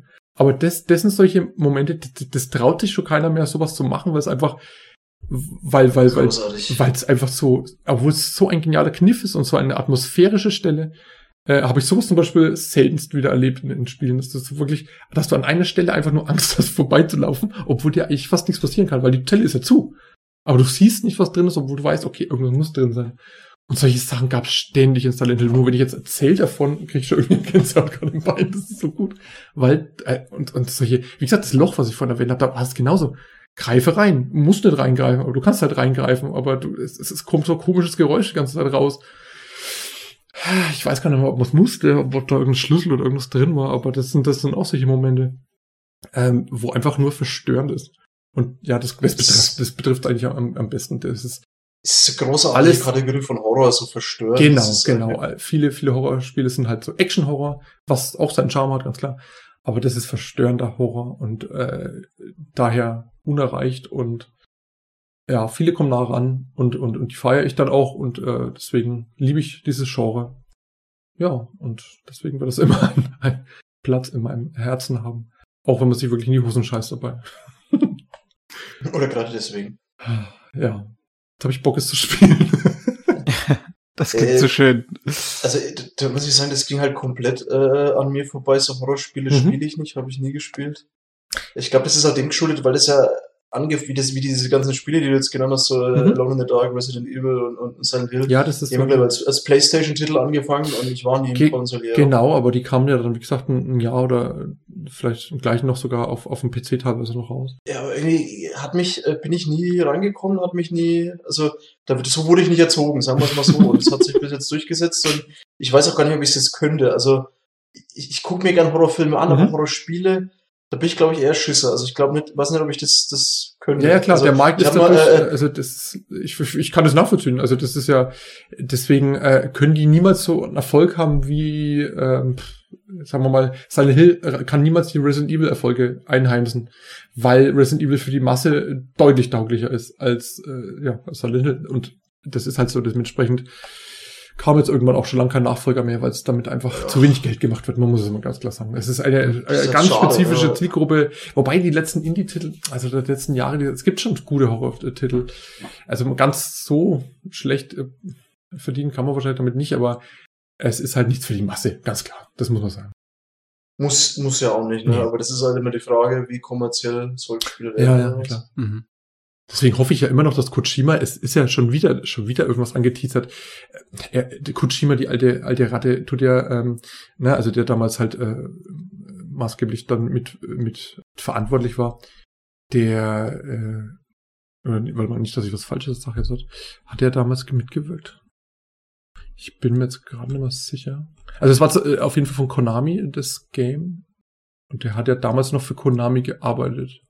Dun, dun, dun, dun, dun. Deswegen gehe ich jetzt mal davon aus, dass der da mit, mit beteiligt war. Der hat halt auch eine, äh, ja, der hat halt auch so eine kreative Ader und das kann er, konnte er da halt auch so wunderbar auslegen, wie damals eben in diesem PT-Teaser. Also in diesem Oh äh. Horror-Teaser äh, Ja, für da- eigentlich ein neues Silent Hills. Da muss ja- ich eine Ausnahme von, von dem, was ich gesagt habe, machen, weil der Dominik und ich hatten es lustigerweise gestern erst davon. Mhm. Das habe ich auch gespielt. Also das ist das einzige Silent Hill, das ich gespielt habe. Ja, das ist ja eigentlich nur ein Teaser für ein Silent Hills, was er ja machen wollte, was Ja. halt ge absolut genial wäre. Aber leider Ah, ist er dann mit großartig. Konami äh, äh, getrennte Wege gegangen, dann hat sich das erledigt. Und das zeigt auch schon mal, äh, in welche Richtung er wieder gehen kann. Das war auch schon heftiger Shit. Es ist richtig heftiger Scheiß. Ich bin an sowas überhaupt nicht gewohnt. Und es ist halt Äh, aktuell wieder so ein boah. bisschen äh, die Frage, wird sein nächstes Spiel ein Horrorspiel? Könnte es ein Silent Hill werden? Er hat schon immer so, er, er postet ja manchmal auf Instagram, oder er postet sehr viel auf Instagram und macht das immer so ein bisschen kryptisch und keine Ahnung, der, der hockt sich halt dort mit einem Bleistift hin und macht irgendeinen Post und dann, dann, dann tun die Leute ranzoomen und dann steht halt irgendwie auf dem Bleistift die Firma Pyramid, äh, nee, Pyramid drauf oder so. Und er denkt, oh, Pyramid Head, hier, der, diese legendäre Silent Hill Figur mit dem, mit dem Pyramidenkopf, oh Gott, er, er macht, er plant ein neues Silent Hill und solche Sachen. Und so, solche, solche, Äh, solche übrigens, streut äh, er, das, also ich sag immer. Das ist, das kann Dead. Dead by Daylight, äh, äh, Dead by Daylight gibt's ja den, den Pyramid Head als Ja. äh, hier Ja. Also, als ein Killer. Killer. Ich weiß nicht, ob du das Spiel kennst. Ja, ja, natürlich. Da habe ich, an dich, da hab ich an dich denken müssen, weil ich wusste, dass du immer äh, Silent Hill Fan bist. Ja, ja, das das haben sie gut ist, übernommen. Also die geil. haben ja von allen möglichen Horrorgenres da äh, äh, die, die Killers äh, einfließen lassen. Finde ich gut. Das finde ich auch sehr schön eigentlich. Also, Ja. dass da wirklich querbeet alles Das dabei ist gut, dass du das so weiter supportet, ja. Äh, ja, das wäre es zu meinem äh, zu meinem Ausflug ins Horrorgenre, was mich dann, wie gesagt, maßgeblich beeinflusst hat und daher weiterhin, also ich spiele weiterhin gerne Horrorspiele, schaue auch gerne Horrorfilme. Und das war Was? so im Ursprung. Nee, für mich ein sehr, sehr interessanter Beitrag, ähm, weil ich eben mit äh, Horrorspielen halt nicht viel am Hut habe. Mhm. Was ich schade finde, also der Dominik und ich haben vor x Jahren mal versucht, Silent Hill 2 zusammen anzufangen. Also Mhm. wir zocken ja recht gerne mal was zusammen, aber das hat sich da nicht durchsetzen können, irgendwie aus irgendeinem Grund. Ich weiß nicht, ob es technisch Problem war. Anyway, ähm, da äh, ist mir anscheinend eben halt ein bisschen was entgangen, dass ich, dass ich, dass ich halt sowas nicht mitgemacht habe. Aber hört sich sehr interessant an, vor allem, äh, weil die Art von Horror wahrscheinlich was wäre, was mir halt auch jetzt aus Horrorfilmen gefällt. Ja, also jetzt ja. nicht so diese Jumpscares, Nee.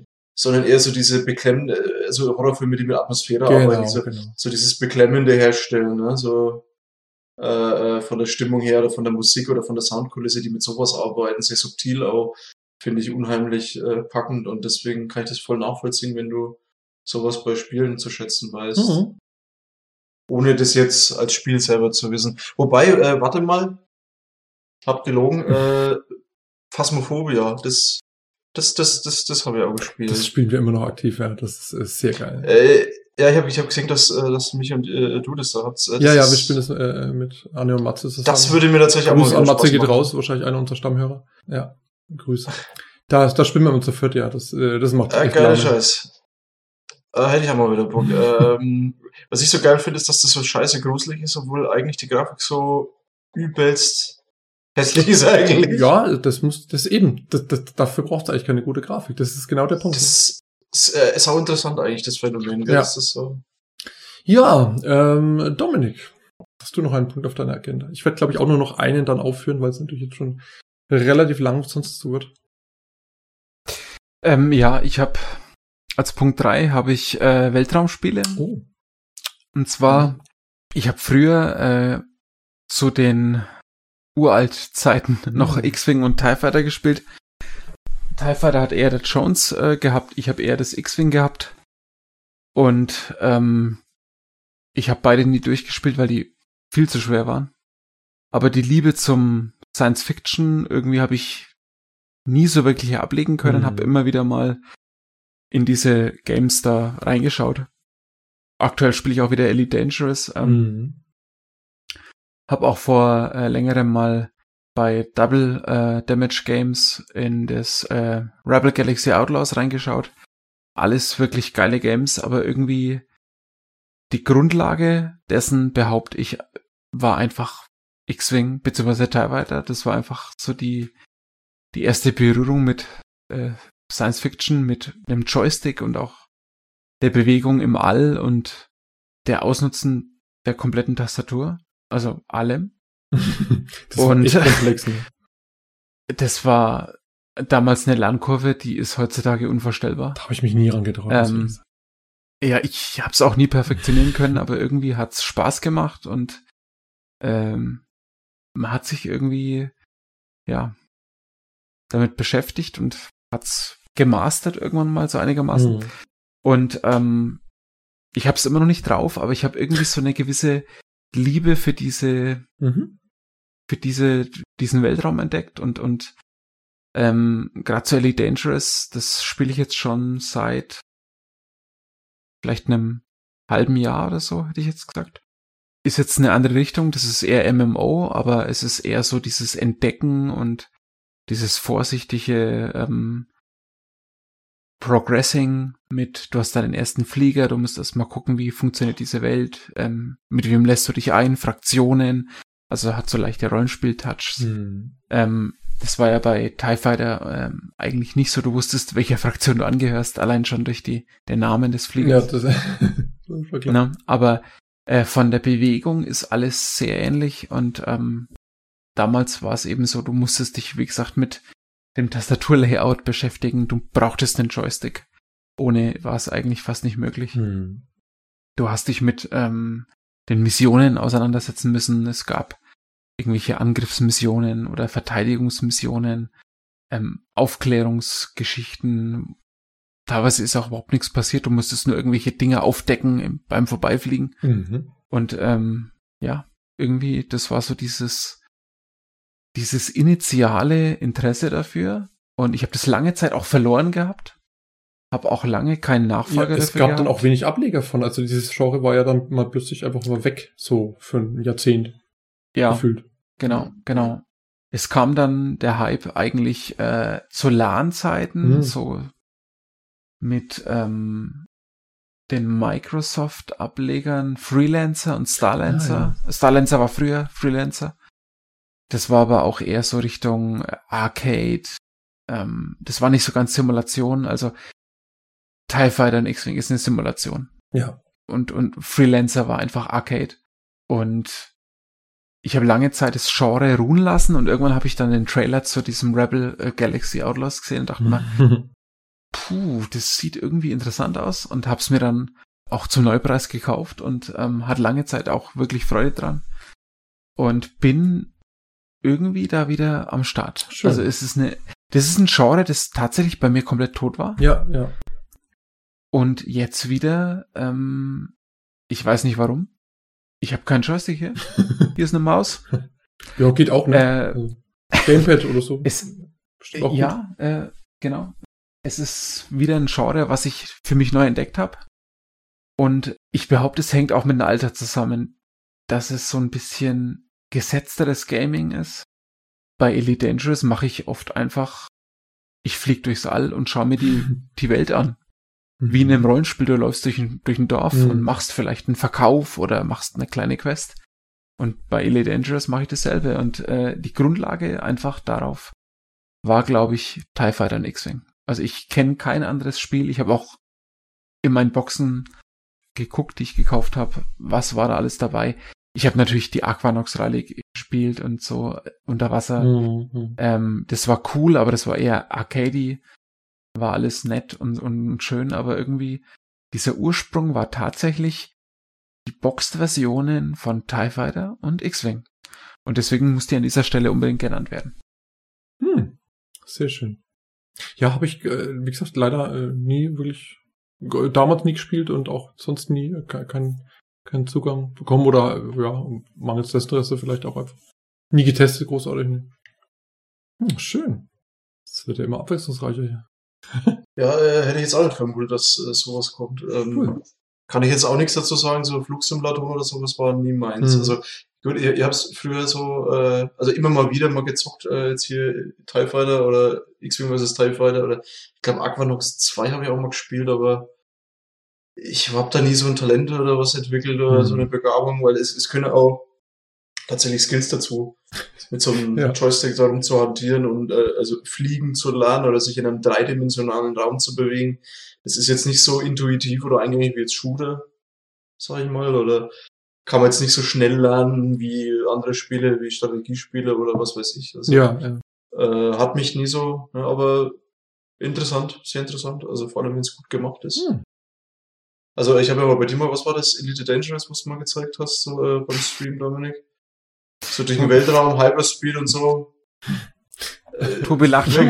ja, ja, wo dir das Sprit ausgegangen ist. Mit dieser missglückten Landung Manöver. Ja.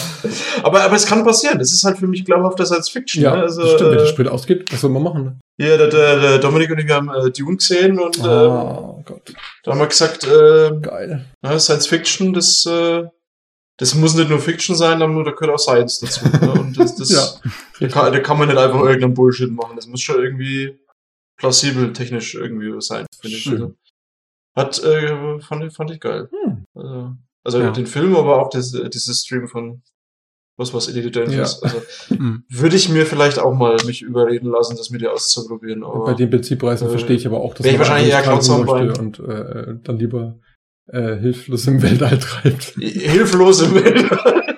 genau. Das ist, wird unsere neue Podcast. Äh, Weltall würde ich äh, keiner äh, tanken. Vermutlich nicht, ne. Ja, Die Headline wäre, wenn dir der Sprit ausgeht. Genau, richtig. Äh, wenn du dir nicht mehr leisten kannst. wenn du dir nicht mehr leisten Ja, äh, äh, Jones. Hast du äh, ja, ähm, äh, etwas?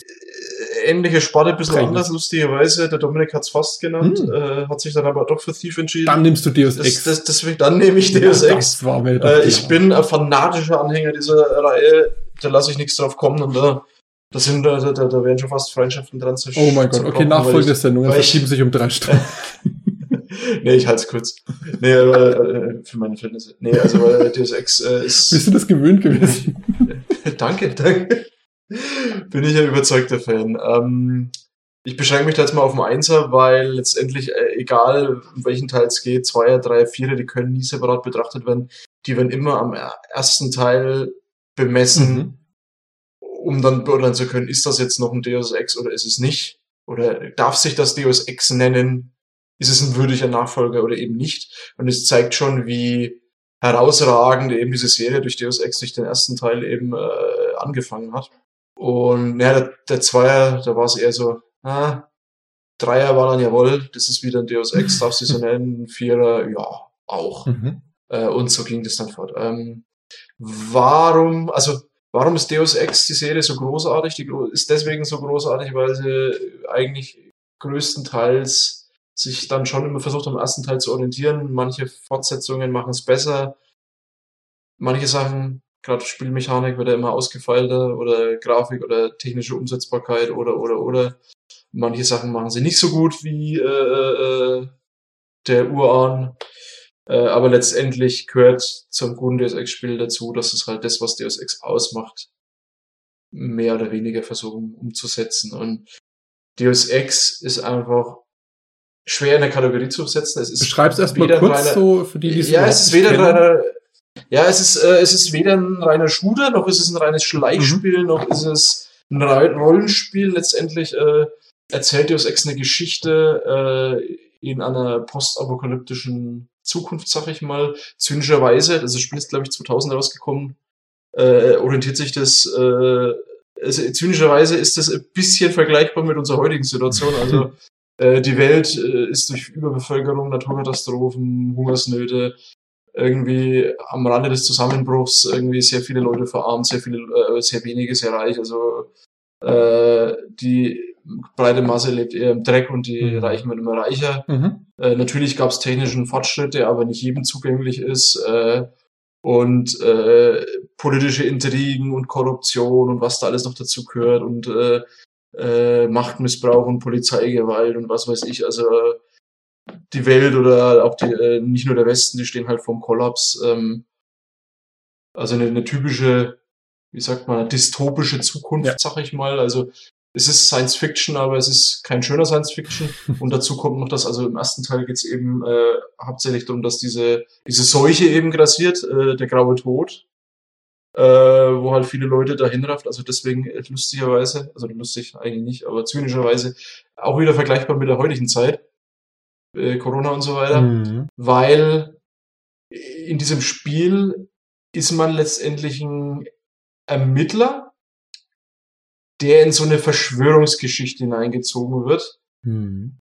äh, die auch mit dieser, mit dieser Seuche zu tun hat. Also äh, letztendlich äh, ist diese Seuche wirklich natürlichen Ursprungs oder sind da irgendwelche Geheimbünde im Hintergrund, die die Fäden ziehen, haben die da was mit zu tun? Und das sind ja lauter so Gedanken, die sich die Leute eben heute auch machen. So gibt's ja den, die, den einen oder äh, also gibt's ja äh, diverse äh, Verschwörungstheorien ja. und Corona-Leugner und so weiter. Das möchte ich jetzt gar nicht weiter darauf eingehen, aber äh, da sieht man sehr viel Parallelen äh, hm, zu, äh, äh, zu und das Spiel ist halt, was ich vor 20 Jahren entschieden. Also so, das ist wie, äh, als hätten die Entwickler damals was ich eine Vision gehabt von der Zukunft, die jetzt mehr oder weniger eingetreten ist.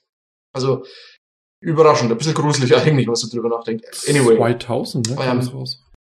Ich glaube, ja, genau. 2000, ja. Die äh, PlayStation dann 2002.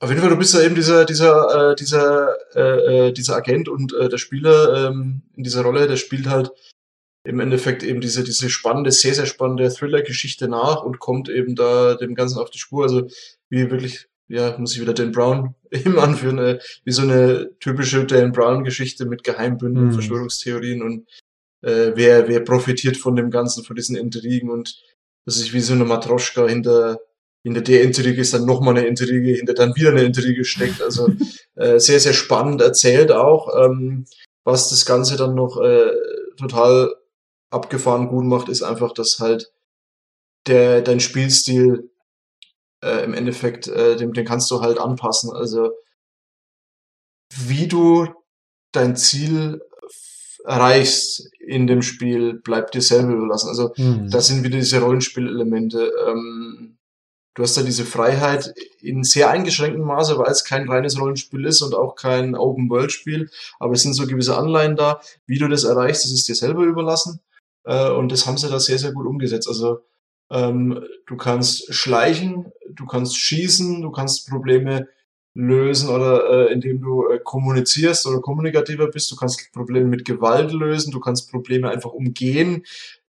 Das sind tatsächlich die Möglichkeiten sehr, sehr, sehr groß und mhm. äh, es wird ja auch nicht so viel vorgegeben. Also manche Mal ist es so, dass dir manche Möglichkeiten, die du hättest, gar nicht klar sind weil du es einfach nicht drauf kommst oder weil deine, Denkstruktur einfach nicht so ist, also jetzt nicht mal nur blöd ist, sondern halt, weil man einfach so sagt, naja, wenn ich jetzt in der Situation das Problem würde ich jetzt so lösen, weil man halt so vielleicht von der Persönlichkeit so veranlagt ist, aber dass man da auf die Idee kommt, hey, ähm, da da, da wäre noch die und die Möglichkeit, kommt man jetzt vielleicht nicht drauf. Ne? Und das macht es eigentlich so schön, weil jeder Spieler, der dieses Spiel spielt, hat ein völlig anderes Erlebnis. Das ist so ungefähr wie äh, ähm, wenn man es vergleichen würde jetzt mit äh, äh, hier, na, Before the Storm, Dominik, was haben wir gespielt?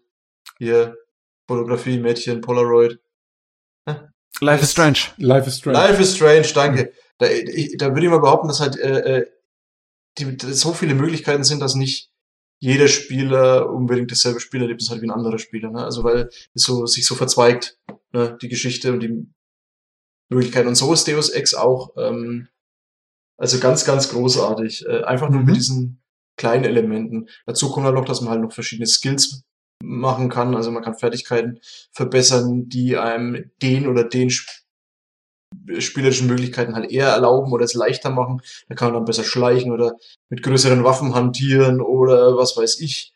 Äh, und dann hat man noch Implantate, also so Zukunftsdinge, so künstliche Körperteile, äh, die halt dann einen verbessern äh, und gewisse Möglichkeiten zu bieten. Also jetzt im dritten Teil kannst du mit deinem Cyberarm dann irgendwann Wände einschlagen, mhm. um dir dann einen Durchgang zu verschaffen. Das geht im Einzelnen nicht so, ähm, aber hat dafür andere spannende Möglichkeiten, die der Einser bietet. Also ähm, und das finde ich halt großartig, wenn man halt wirklich äh, ähm, als Spieler die Wahl hat und äh, der Einser immer noch nach wie vor setzt es am besten um. Das ist so eine Krankheit heutzutage, dass so bei Shooter oder Shooter-ähnlichen oder auch Schleichspielen, dass das dann doch letztendlich ein schlauchförmiger Level ist, wo es vielleicht ein, zwei Abzweigungen gibt, aber letztendlich ist es immer noch ein Level-Schlauch. Also auch bei Splinter Cell. Das ist im Endeffekt äh, löst jeder Spieler das Problem ähnlich, weil du musst halt da durch und es ja, gibt nur diesen Eingang. Ob du jetzt zwischen den Kisten am Boden hin und her wischt oder ob du oben an der Dachrinne entlang äh, rumpelst, ähm, äh, letztendlich marginal sind da die Unterschiede. Bei Deus Ex ist es so, du hast ein Lagerhaus, da sind Terroristen drin, da musst du die Geiseln befreien. Außenrum sind aber Häuserschluchten und ja, jetzt mach mal. Dann hast du vielleicht, kannst du vielleicht einen Händler dazu oder irgend so, so, so, so einen Typen in der Bar anquatschen, der die Blaupause verkauft, dass du dann weißt, okay, mit was habe ich zu rechnen. Ähm, dann kann dir vielleicht, kannst du vielleicht einen Code finden, dass durch die Hintertür, durch so ein Codefeld, kannst du eingeben, dass du da reinkommst. Dann kannst du aber auch einfach das Ding hacken, wenn du gut hacken kannst. Du kannst, wenn du stark bist, Kistenstapel aufeinander mhm. stapeln mhm. und übers Dach rein. Ja. Also das ist wirklich so, als hätten sich die Entwickler gesagt, naja, pass auf, du hast jetzt eine Lagerhalle. Als hätten sie quasi eine real existierende Lagerhalle einfach so im Spiel nachgebaut und gesagt so, überleg mal, wie du da reinkommst. Und das kannst du halt auch wirklich im Spiel so umsetzen. Also das ist halt wirklich glaubwürdig. Ähm, und das finde ich halt großartig. Ja, also, dass, du, dass du immer diese diese Vielfalt an Möglichkeiten hast. Also ähm, das ist dir anscheinend besonders wichtig in all deinen Beispielen. War ja, da, da kommt mir das ähm, immer mit drin. Ich erkenne Richtig. einen Zusammenhang. Ja, tatsächlich. Äh, und das macht der SX halt ganz hervorragend. Also ähm, und ich habe das angesprochen, dass dir manche Lösungswege gar nicht klar sind. Also ich habe das Spiel, den Einser, bestimmt drei oder vier Mal durchgespielt auf verschiedene Weisen. Mhm. Also nur mal zu gucken, was ist möglich. Also als Nahkampf-Assassine einmal komplett äh, als äh, Pazifist, also alle Gegner entweder umgehen oder wenn es mhm. gar nicht anders geht, halt betäuben mit Elektroschocker oder oder sowas, dass die halt nicht sterben, sondern nur betäubt sind, solche Sachen. Ähm, aber als Scharfschütze ne, mhm. äh, geht alles. Das hätte ich nur ähm, das Human Revolution gespielt, ja leider nie den Nachfolger. Auch ganz hervorragendes Spiel, also muss man echt sagen. Ähm, was beim Einser trotzdem immer noch am besten war, das habe ich ja vorhin äh, gerade eben schon angesprochen, ist, dieses, diese verschiedenen Lösungswege und dass dir das manchmal nicht ganz klar ist. Also mir ist irgendwann beim zweiten oder dritten Durchspielen, ist mir mal ein Lösungsweg gekommen, den, den ich da entdeckt habe, wo ich gesagt habe, ich habe das Spiel, dachte ich, kenne ich in- und auswendig und trotzdem ähm, sind da so Sachen drin, dass es dich immer noch überraschen kann. Also zum Beispiel, du musst ähm, in dieser einen äh, Mission musst du äh, eine Kontaktperson treffen und dieses Treffen, ähm, das wird aber kompromittiert, also da kommen dann die, die, die Agenten von der Gegenseite und versuchen dich quasi zu überwältigen und deine Kontaktperson zu töten. Und du kannst diesen Angriff entweder abwehren dann überlebt diese Kontaktperson ähm, und du kannst dich später im Spiel wieder treffen. Also die Geschichte entwickelt sich quasi anders, je nachdem, was passiert. Oder du fließt, die Kontaktperson wird vielleicht äh, äh, umgebracht und dann ist halt ja diese Person nicht mehr vorhanden in, in der Geschichte. Ja, ja. also im Film. Also ist ein Schauspieler, also ist, ist ein Darsteller letztendlich halt dann. Also, also taucht nicht mehr auf diese Figur, äh, logischerweise. Ähm, und da, da gab es noch eine, eine, wahrscheinlich gibt es sogar noch mehr Möglichkeiten, aber da gab es noch eine Möglichkeit, zum Beispiel am Anfang vom, von dem Kampf äh, bin ich durch ein unbedachtes Manöver, sag ich mal, äh, habe ich ins Gras gebissen, dachte ich. Also ich wurde da überwältigt, ne? Dann kam der Ladebildschirm, habe ich gedacht, naja gut, äh, das wird jetzt den letzten Quicksave laden, das passiert halt, wenn du drauf gehst. Und plötzlich wache ich dann auf und bin im Gefängnis. Mhm. Dann äh, statt quasi normalerweise, wenn, wenn dich die Gegner halt äh, äh, äh ähm, besiegen, dann bist du halt tot, dann musst du neu laden oder es mhm. wird automatisch der letzte Save geladen. Ähm, und da war es halt so, da hat es mich halt einfach in der Geschichte einfach weiter getragen. Ja, also es, ja. es war, es ist ein eine opportune Lösung gewesen, in der Situation sich zu ergeben oder sich überwältigen zu lassen. Ähm, quasi. Und die Kontaktperson hat dann auch überlebt, weil der dann sich auch hat überwältigen lassen. Also hm. ähm, das ist lauter so diese versteckten Möglichkeiten, die es da gibt. Ne? Ähm, die machen dieses äh, äh, Spiel relativ gut. Oder was mir auch so gefallen hat, ähm, die KI, also gerade für ein Einzel, war äh, für damalige Fälle sehr revolutionär. Also die haben auf Geräusche geachtet, aber wenn sie was gesehen haben, so gestutzt, so, hä, war da was? Habe ich da was gehört? Und dann so, nee, doch nicht. Ähm, hat es aber konsequenter gemacht als äh, in anderen Spielen. Probably nothing. Was ich, du, ja, du stehst da zwei Meter vor denen, duckst dich wieder, dann gucken sie blöd, dann lösen sie vielleicht Alarm aus, bewegen sich fünf Meter in die eine Richtung, gucken da in die Hecke, fünf Meter in die andere Richtung, gucken blöd und dann tun sie wieder so, als wäre nichts gewesen. Ja. Und das, das, das war, also so wie ich das in, von Deus Ex 1 in Erinnerung habe, wenn da der Alarm ausgelöst wurde, ist, dann ging da immer übelster Fets, ob das sind Leute rumgerannt, da kam dann Verstärkung, da war keine Ahnung, äh, da haben dann vielleicht äh, Leute auf Geiseln geschossen oder so. Also da hat sich das komplett, dieses Szenario dann gekippt. Plus, äh, also da war das halt nicht so einfach, einfach so zu schleichen. Also du, wenn du mhm. dich für einen Schleichpfad äh, entschieden hast, dann musstest du da auch schon schauen, dass du da äh, das konsequent durchziehst und, und, und auch gut machst. Und wenn nicht, musstest du mit den Konsequenzen leben. Also dann ging irgendeine Tür auf und dann kam ein Kampfroboter raus mhm. und auf dich geschossen. Dann musstest du halt überlegen, wie du den jetzt klein kriegst, mhm. wenn du nicht unbedingt neu laden willst. Ne? Ja. Also äh, eigentlich ganz hervorragend. Und ähm, was auch ganz gut war, die Gegner, die waren jetzt nicht so reines Kanonenfutter, also die, die sind auch mal abgehauen. Also ähm, wenn, wenn sie angeschossen worden sind und verwundet waren oder gemerkt haben, du bist in der Übermacht, also weil du da den Kameraden von denen jetzt äh, äh, platt gemacht hast, dann, dann, dann, dann haben die versucht, von dir wegzulaufen. Hatte ich auch schon erlebt. Also, und das ist für das Jahr 2000, fand ich schon überragend, dass halt wie in anderen schreinen Shootern halt die Gegner, die einfach so als Wellen dahin geblasen werden und so damals Call of Duty 1, 2, Half-Life, Unreal, mhm was ja ungefähr in zeitlichen ähnlichen Rahmen fällt. Ein hm, bisschen früher, ja. Das sind die halt als Gegner auf dich eingestürmt und haben halt ne, nicht, nicht wirklich viel. Wobei Half-Life 1 sind die Gegner auch weggerannt. Ja, doch, die hatten, die, KI. die hatten eine richtig ja, war die, KI damals, ja. War die, war die KI da? Ja, ja war da auch nicht. Äh, Stecken, Granaten werfen, um dich rauszulocken. Ja, ja, genau. Aber Deus Ex ähm, hat es auch sehr, sehr gut gemacht. Also hat sehr viel richtig gemacht, was heutzutage könnten sich einige Scheibe von abschneiden. Hm, schön. Okay. Ich kann es nur empfehlen. Sollte jeder spielen. Mehrmals. Ja, wie gesagt, Human Revolution liebe ich. Also ich, ich musste echt mal ja, den Nachfolger äh, mal spielen. Liegt auf dem Pile of Shame, der halt immer größer wird. Ne? Ja, ja. Äh, was ich noch anfügen will, ist mhm. ähm, vor allem bei Deus Ex bei Teil 3 und 4, ähm, das ist für mich auch so eine Art Grundlage für das komplette Rollenspielgenre. Mhm was ich bemessen, bemessen lassen muss an den Sidequests von dem Game. Das ist einfach so unfassbar mhm. gut durchdacht und so ähm, emotional packend. Ich kenne kein einziges reinrassiges Rollenspiel, was die Tiefe besitzt, was Deus Ex damit macht. Und das sind einfach verschissene Nebenquests, die du auch sein lassen kannst.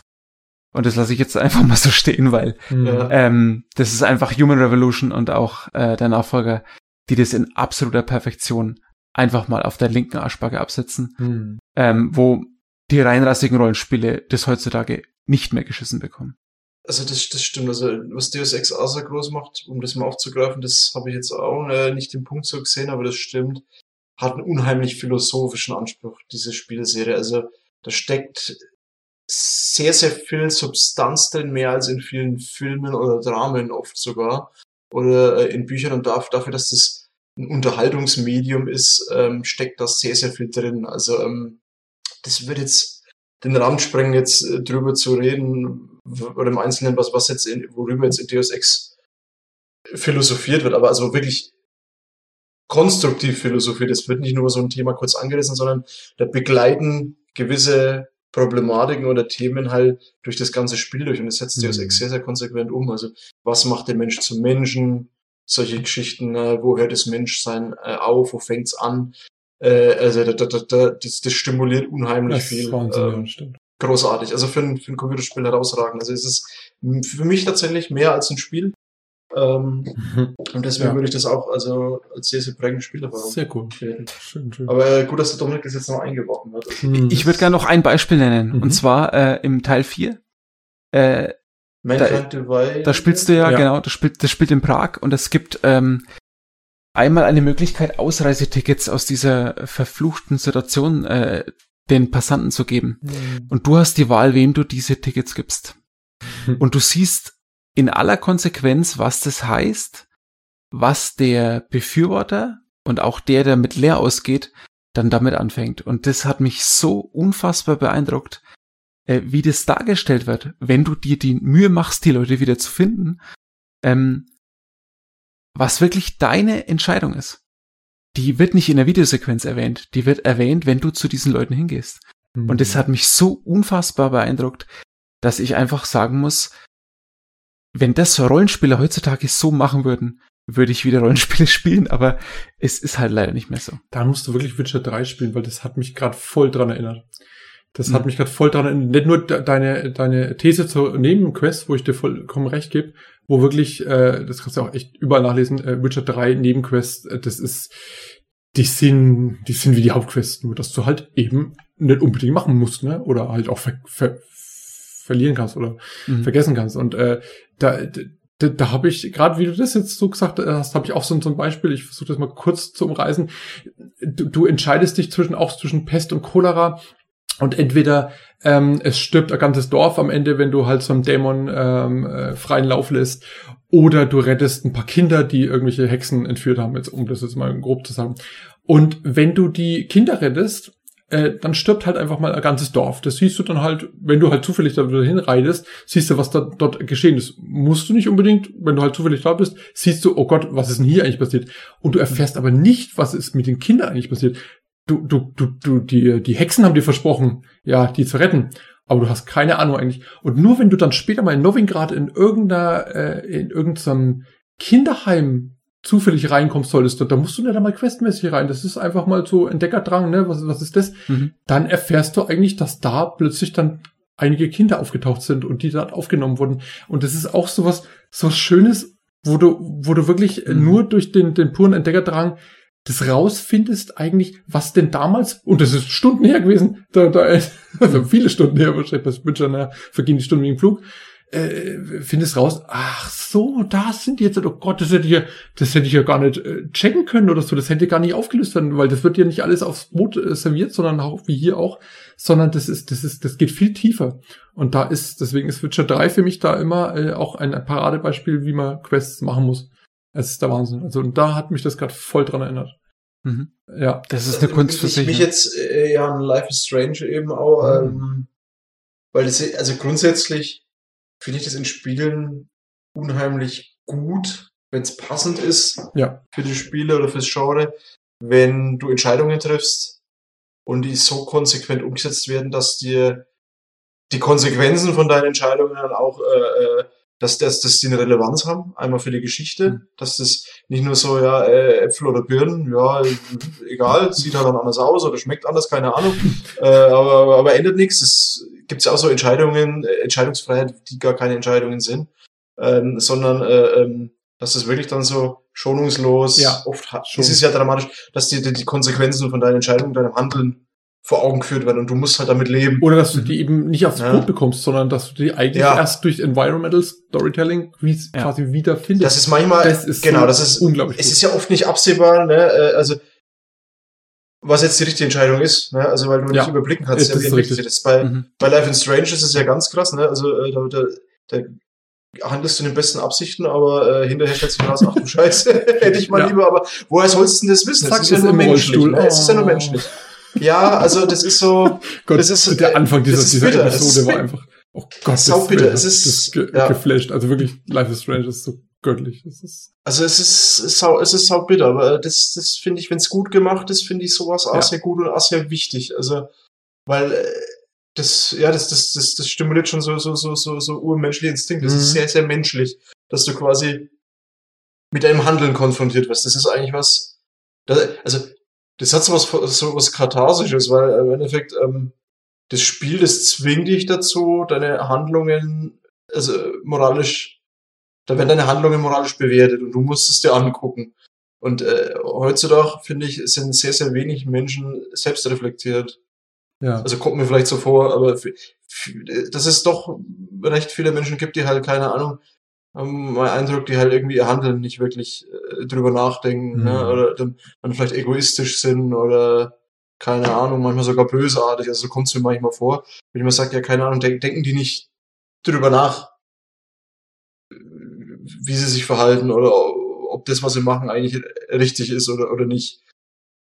Und die Frage, ob solche gut, Leute dieses Spiel anspricht oder ob solche Leute diese Entscheidungen oder diese, diese Quest, ob das die kalt lässt oder ob das die ähm, ja. irgendwie äh, tangiert, ne? Das, das Oder ob, ob das Spiel sie dann erziehen könnte, meinst du ja, weiß ich nicht, gute Frage. Ja, ne? das ist ähm, äh, immer interessant. Äh, grundsätzlich finde ich Du musst doch ein bisschen äh, empathischer Mensch sein, um damit irgendwas anzufangen. Ja, Sonst ja, doch, geht dir das am Arsch vorbei und du sagst, ja, leg mir am Arsch, wo ist mein neues Achievement? Ich will endlich Gold schaffen, ne? Das ist. Ja, äh, es ist eine andere Art. Das ist eigentlich das Schöne eigentlich an Computerspielen, dass das jetzt nicht nur Spiele sind im Sinne von Zeitvertreib, hm. sondern dass das ja mittlerweile ein adäquates, äh, wie sagt man da, äh, eine Alternative ist zu Fernsehen oder Lesen. Also äh, auch Filme oder Medium, können, können ja mehr als, als Unterhaltung sein. Also gut, unterhalten kann ja auch was, was, was Gehalt hat, aber mhm. auch in Filmen können ja sehr viel drinstecken und in Büchern eben natürlich, sowieso. Natürlich. Das ist ja das älteste Medium. Aber du hast halt als beim Game einfach die, die das, ist als einzige, wo du halt eingreifen kannst, ne? wo du halt Gibt's einfach sehr, steuerst. Ja, gibt sehr viele gute Möglichkeiten eigentlich, die ein Fernseher, äh, also ein äh, Fernsehfilm oder ein Buch eben nicht bietet. Und dass mhm. da so Sachen auch mit Anspruch, mit künstlerischem Anspruch oder mit äh, äh, moralischen Anspruch, sage ich mal, entwickelt werden, finde ich große Klasse. Also mhm. ja. Äh, ja, das wird auch immer, da es etablierter wird, wird es auch immer äh, äh, vielschichtiger, das Ganze. Das hat mir auch eben gewundert, um jetzt nochmal dieses äh, Life is Strange aufzugreifen. Es ist jetzt bloß sehr präsent, weil der Dominik und ich das äh, aktuell eben gespielt haben, den Einser und den, ja. Before the Storm 1,5. Genau, 1,5, genau. ähm, fast fand, fand ich Wahnsinn, dass das so, so ein äh, äh, Prinzip, dass das so zieht, dass das so mhm. durch die Decke gegangen ist. Ja. Also, ja, hätte ich jetzt nicht gedacht. Gibt mir noch Hoffnung für die Menschen, wer weiß. Ja, äh, Super, ähm, ja, ich äh, werde jetzt mal zu meinem letzten Punkt kommen, wenn ich so auf die Uhr schaue. Ne? Äh, also einen habe ich schon rausge rausgekickt, weil eigentlich hatte ich vier Punkte auf der, auf der Uhr, aber ich, es bleibt auch bei dem letzten hier noch der äh, reicht, aber den muss ich natürlich noch ansprechen, weil der mein, äh, meine Liebe zu, zu Koop äh, natürlich geprägt hat. Ähm, und ich äh, auch heute noch äh, es liebe, einfach Spiele kooperativ zu spielen. Und, äh, und das auch im Multiplayer spielen irgendwie am, am liebsten betreibe, also irgendwas im Team zusammen gegen ein anderes Team oder so zu schaffen, ist super. Und das ist natürlich unsere Hidden and Dangerous und Rainbow Six Zeiten, die wir oh auf LAN, äh, die uns auf LAN sowas von geprägt haben. Also das ist ja, so hat unser LAN quasi begonnen, kann man sagen. Also das mhm. war ja, das war, was heißt LAN? Ein Rechner und ein anderer zusammenhängen. Ist es schon LAN? Weiß ich nicht, aber auf jeden Fall waren es zwei Rechner, die zusammenhängen. Und auf die man dann äh, ein, ein Third-Person Zweite Weltkriegs Taktik-Shooter gespielt hat, Hidden and Dangerous äh, für alle, die es nicht kennen, und ähm, der Bock schwer war. Bock schwer äh, und, und ich ja eigentlich nicht bekannt dafür bin, ähm, mich durch extrem schwere äh, Sachen durchzuquälen. Also so, so Dark Souls Mensch bin ich nicht. Ähm, aber das, das hat halt auch, also allein hätte ich das nie gespielt. Das, hätte ich, das hätte ich mal nicht einmal die Demo geschafft. Aber wir haben damals schon die Demo bevor dem Spiel gespielt und die hatte dann, es gab zwei Demos. Das muss man sich mal aus, aus heutiger Sicht, aus heutiger Sicht überlegen. Es gab zwei Demos. Eine Demo hatte die, äh, die erste Mission drin oder die erste, doch die erste Mission drin und dann kam eine zweite Demo raus, die hatte die ersten zwei Missionen drin, so ungefähr. Oder waren schon die ersten drei, ich weiß es nicht mehr genau. Ähm, und und äh, die haben wir natürlich die Demo schon alle äh, schon kaputt gespielt und uns dann wahnsinnig aufs, auf die Vollversion gefreut. Äh, wobei Freuen, naja, Freuen. Wussten nicht, was uns erwartet. Genau, es ist halt Sadomasochismus äh, der digitalsten ja, ja. Art. Auf jeden Fall, äh, ja, äh, haben wir das dann nur im LAN gespielt, also allein, wie gesagt, viel zu schwer. Also du warst sofort weggeschossen, die KI-Gegner haben haben Schüsse gemacht, jenseits von Gut und Böse. Du warst einfach recht schnell, äh, warst du vernichtet. Du hattest ein Viererteam, um das mal zu grob zu umfassen, ein Viererteam aus äh, Spezialsoldaten, die in, in äh, Kleinigkeiten gut waren, der andere hatte mehr Ausdauer, der andere konnte besser schießen. Jetzt nicht so, wie man es heute kennt, mit Spezialisten, die irgendwelche Special Gadgets haben und aller Rainbow Six oder so, sondern, also das neue Rainbow Six, sondern ne, es waren eigentlich Kleinigkeiten, aber die haben die Charaktere hast du von einer Mission zur anderen mitgenommen und wenn der, wenn der verstorben ist, war er weg, richtig? Also ich glaube, dann musstest du einen ja. neuen nehmen, der dann halt äh, nichts mehr konnte oder so. Und dementsprechend, wenn der halt der Mr. Ausdauer, der, äh, keine Ahnung, äh, oder der, der halt besonders viel ausgehalten hat, äh, wenn der weg war, das, das ging nicht. Also hast natürlich versucht, das, eigentlich haben wir es dann so geschafft, dass keiner gestorben ist. Also da musstest halt ja. natürlich eine Mission Du meinst natürlich den Last Action Hero. Der Last Action Hero, Last, genau. Wir ja. hatten dann für alle irgendwelche Namen. Last Action Hero. Stefan Raab. Stefan Raab und äh, ähm, der Magersüchtige. Der Herr Kolb und der, Herr, der Magersüchtige. Das waren die vier. Das war das wie, kommt, ja. wie kommt man jetzt auf Herr Kolb? Das war ein Lehrer aus unserer Realschule. Der hat so ähnlich ausgeschaut, deswegen haben wir den einfach Herr Kolb genannt die vier haben es dann durchs komplette von Anfang an bis zum Ende irgendwann geschafft. Die haben den Zweiten Weltkrieg beendet, ja. Wir haben tatsächlich ein Jahr gebraucht. Also der, der Zweite Weltkrieg war fast eigentlich in der gleichen Zeit geschafft. ein Jahr, um das Hauptspiel zu schaffen. Und, und ich meine, also sehr unregelmäßig natürlich gespielt hat, weil man halt mal äh, die Rechner zusammenschieben konnte. Und dann noch mal ein halbes Jahr fürs DLC, das auch noch mal viele Missionen hatte. Äh, also das war wirklich Pain in the Ass also ich, ich hätte heute nicht mehr so viel Muße, äh, äh, so ein schweres Spiel zu spielen, wo man wirklich ständig gescheitert hat, aber das, das Spiel quasi auswendig gelernt hat quasi. Also du wusstest irgendwann wirklich an jeder Ecke, wo kommt wann, wer, was muss ich wo, wie tun. Und allein dieser Reiz hat es so ausgemacht, dass das ein, also das prägendste LAN äh, Erlebnis ever eigentlich ist. Oder auch, weil es auch mit die Anzeit, Anfangszeit äh, widerspiegelt. Ne? Das ist, da kommt man wieder an den Anfang zurecht, äh, zurück, wo ich vorhin gemeinte, meinte, dass das die Anfangszeiten an doch mit irgendwie, finde ich, immer die prägendsten waren. Und ähm, also, wie gesagt, das Spiel und Rainbow Six nenne ich jetzt auch mal in der gleichen, in der gleichen äh, äh Ebene. Weil auch das äh, hundschwer war, auch das musstest du wirklich die Muße haben, alles auswendig zu lernen, wer wo wie steht. Und dann hast du auch noch bei Rainbow Six viel mehr noch einen Taktikaspekt gehabt, weil du ähm, jeder hatte von, also im LAN hatte, glaube ich, dann jeder ein, ein Team von vier, insgesamt vier Leuten zu steuern. Also da waren nicht nur insgesamt vier Leute, mhm. sondern da waren wirklich, äh, jeder hat ein Team von vier Leuten gehabt, die du dann halt auch unterschiedlich positionieren konntest. Und ähm, ähm, First Person sowohl als auch Third Person. Ich glaube, man konnte wechseln. Ja, ich denke schon im Einser weiß nicht mehr genau. Ähm, ja, auch Taktik-Shooter, auch hundschwer und äh, ja, auch wirklich eigentlich den Singleplayer im Koop durchgespielt gegen die KI, die einfach dich gesehen hat und du warst weg. Also man musste wirklich viel mehr schleichen. Also im Rainbow Six war durchaus leises Vorgehen viel wichtiger noch als in, in äh, äh Hidden and Dangerous. Das hat noch mal ein bisschen den Reiz ausgemacht irgendwie, ne? Da leise Flashbang in die in den Raum rein und dann mhm. versuchen leise die auszuschalten. Am besten. Wir haben das auch mal zu dritt gespielt teilweise.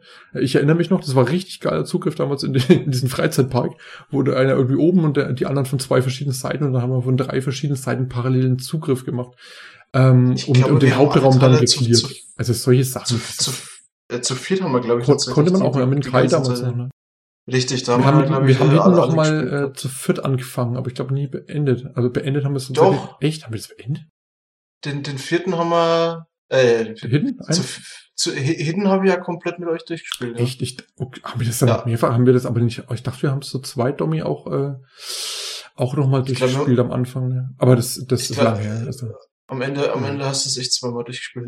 Kann, kann durchaus sein, also es waren viele, hatte, hatte ja. ja aber äh, Rainbow, Rainbow, was ich die und ersten Teile, die haben wir, haben wir zu viel gespielt. Ja, die ersten Teile waren Roach, die oh Gott. und so, das war, das war wirklich super. Gerade diese, diese Reinschleichmission, so Tür auf, Tür zu. Ja, und das waren ja, das war ja auch noch Zeiten, wenn du dich erwischen hast lassen, war es aus. Da hier Alarm und, äh, du durftest alles nochmal von vorne beginnen und das hat es natürlich bockschwer gemacht. Ne? Also mhm. hier mit Speichern, Quicksaves, Autosaves.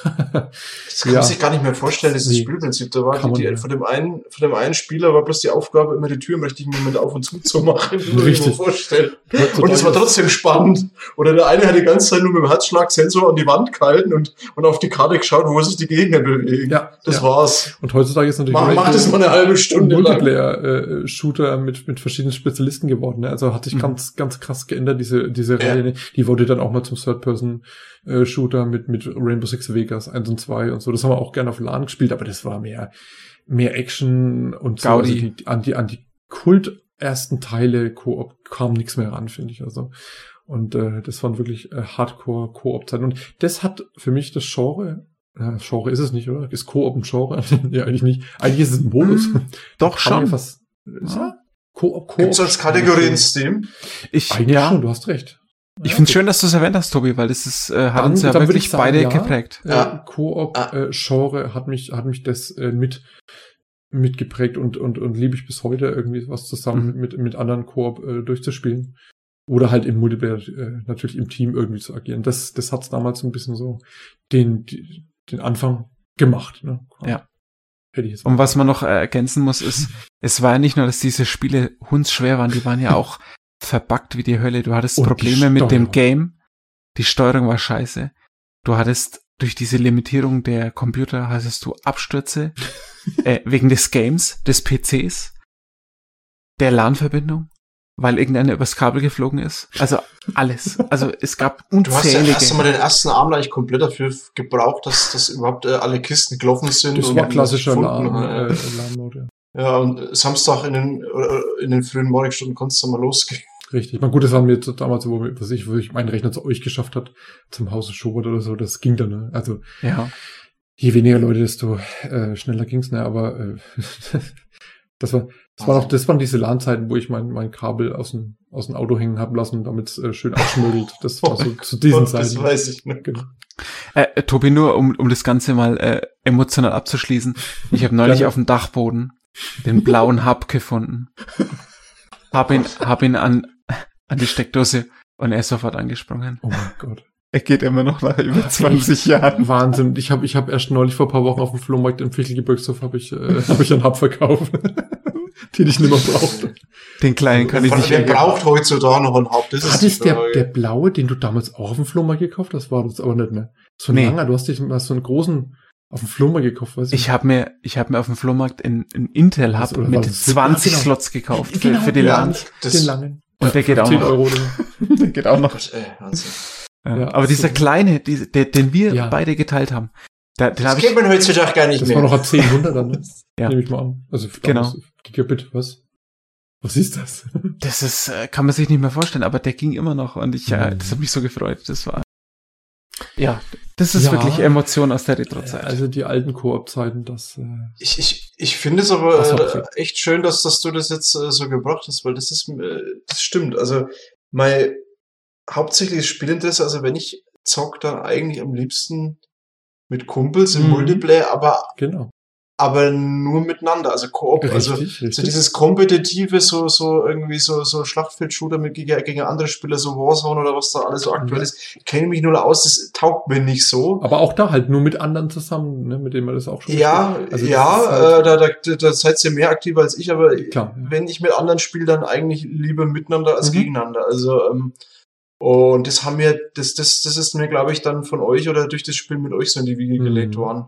Ähm? Und möchte ich auch nicht missen. Es war eine super geile Zeit, was wir da alles gezockt haben. Oh, stellenweise Spiele, die nicht dafür ausgelegt waren, aber durch irgendeine Fan-Mod, hier Unreal 1 damals, oh, mit dem äh, Koop-Mod, wo du dann ne, spielen konntest. Mhm. Iggy was manchmal recht hagelig oder buggy war, weil das, das, das Spiel halt nicht unbedingt dafür ausgelegt ist. Iggy 2 zu 4. Erinnert was wie? an Project IGI.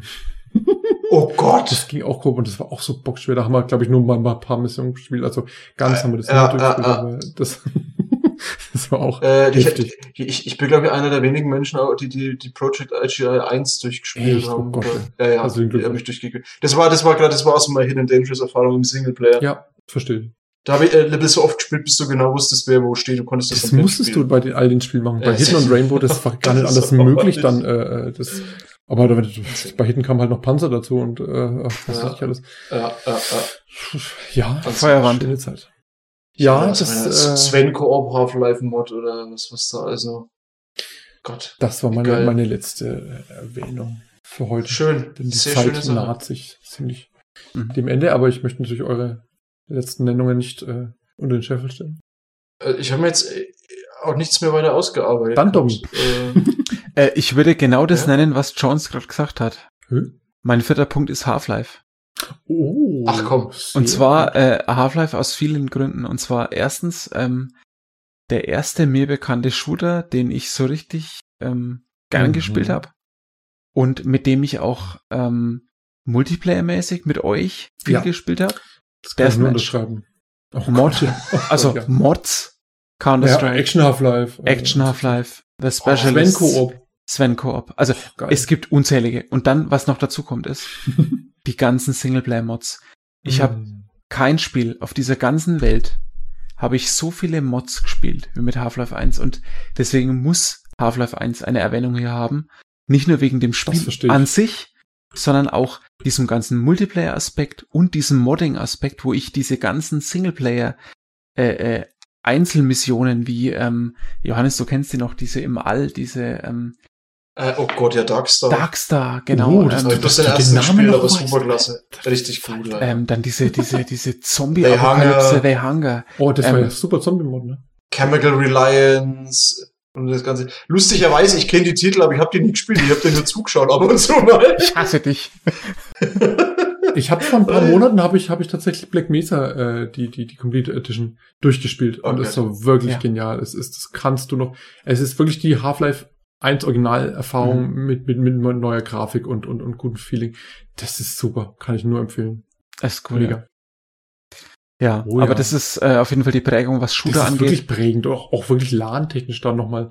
LAN-technisch. Auf, auf LAN ist es Wahnsinn. Also es ist wirklich äh, Wahnsinn. Allein, wenn du bedenkst, wie wir in der LAN erst einmal von jedem Patch auf den nächsten gepatcht haben und dann wieder auf den nächsten, du so konntest du nicht einfach den höchsten nehmen, das ging ja nicht, mhm. sondern du musstest ja, ja immer auch noch äh, updaten von, von äh, A bis Z. Das war ja Wahnsinn. Und äh, ja, das stimmt. Das war wirklich sehr gute Erwähnung. Oh das, ja. Das ist aber auch krass, was das für eine Modding-Community hatte mega, damals. Mega. Das, das kenne ich jetzt, also ich wüsste jetzt nicht, bei welchen Spielen so aktive äh, äh, äh, Community war.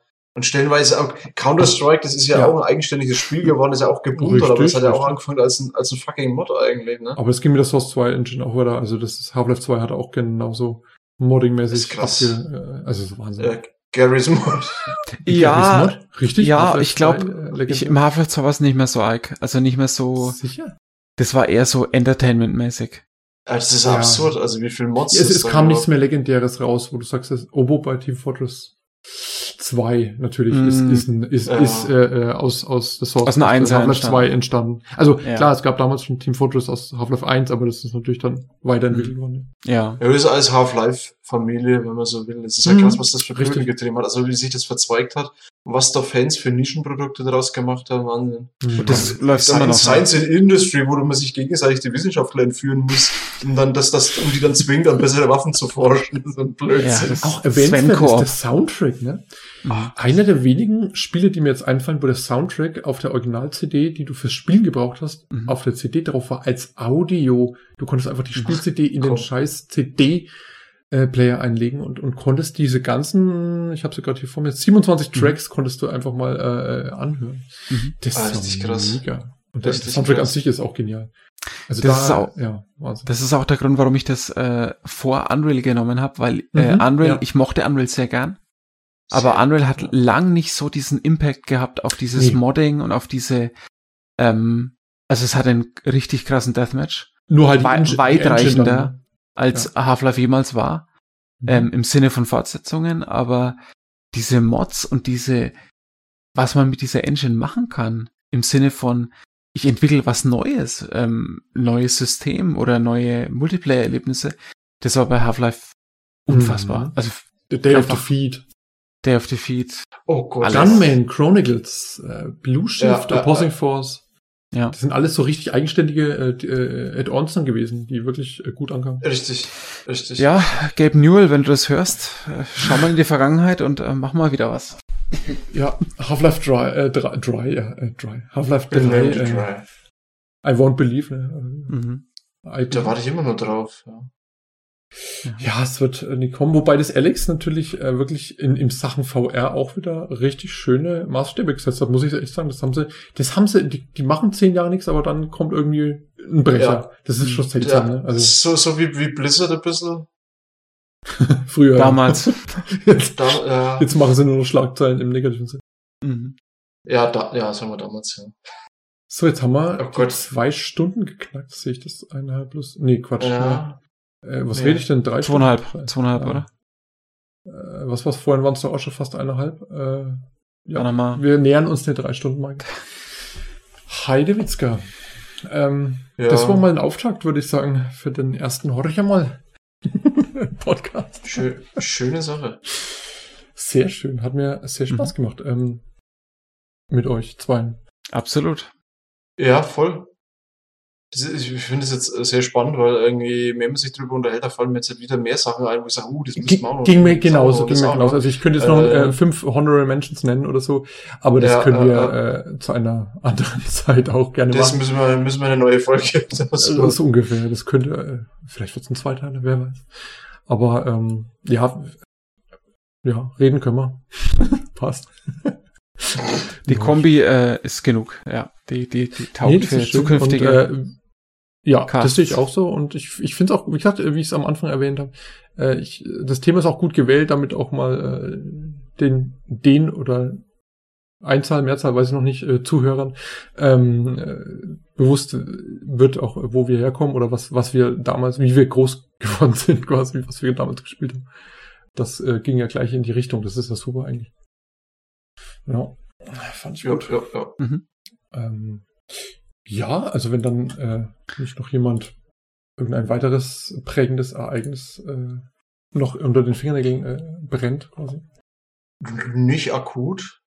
Vielleicht gibt es ja tatsächlich mal eine Vorsetzung der äh, Fortsetzung, der wir jetzt Äh, äh, kann man gerne machen. verschießen. Klar, klar. Aber ähm, ja, nee, ich fand das eine schöne Sache und ich freue mich aufs nächste Mal. Schön. Ja, Bin mal gespannt, wie das Feedback so wird von dem Ganzen hier, Und, äh, wer sich das richtig. Bin ich, reinziehen möchte. bin ich auch. was. Also an äh, also ich Gruß an Hamster, Gruß an Nele. Ähm, gerne Feedback an uns. Und äh, oder an Micha natürlich, den zwingen wir natürlich auch noch. Also der, der hat keine Wahl. Micha muss das anhören. Das ist einfach Pflicht, ganz einfach. Also der, der arme Mann. Da, da hat er auch einfach gar nicht, gar nicht mitzureden. Der muss einfach. ja, Feedback gerne an uns. Und ähm, dann bedanke ich mich bei euch für diese illustre Runde. Äh, ich danke für, für die Zeit. Dankeschön, Und Tobi, als. Moderator. Äh, gerne, Ja, gerne doch. Sehr gut, sehr gut. Gerne doch. Und wir hören uns beim nächsten Mal wieder. Macht's gut. Und danke für den Fisch. Adieu.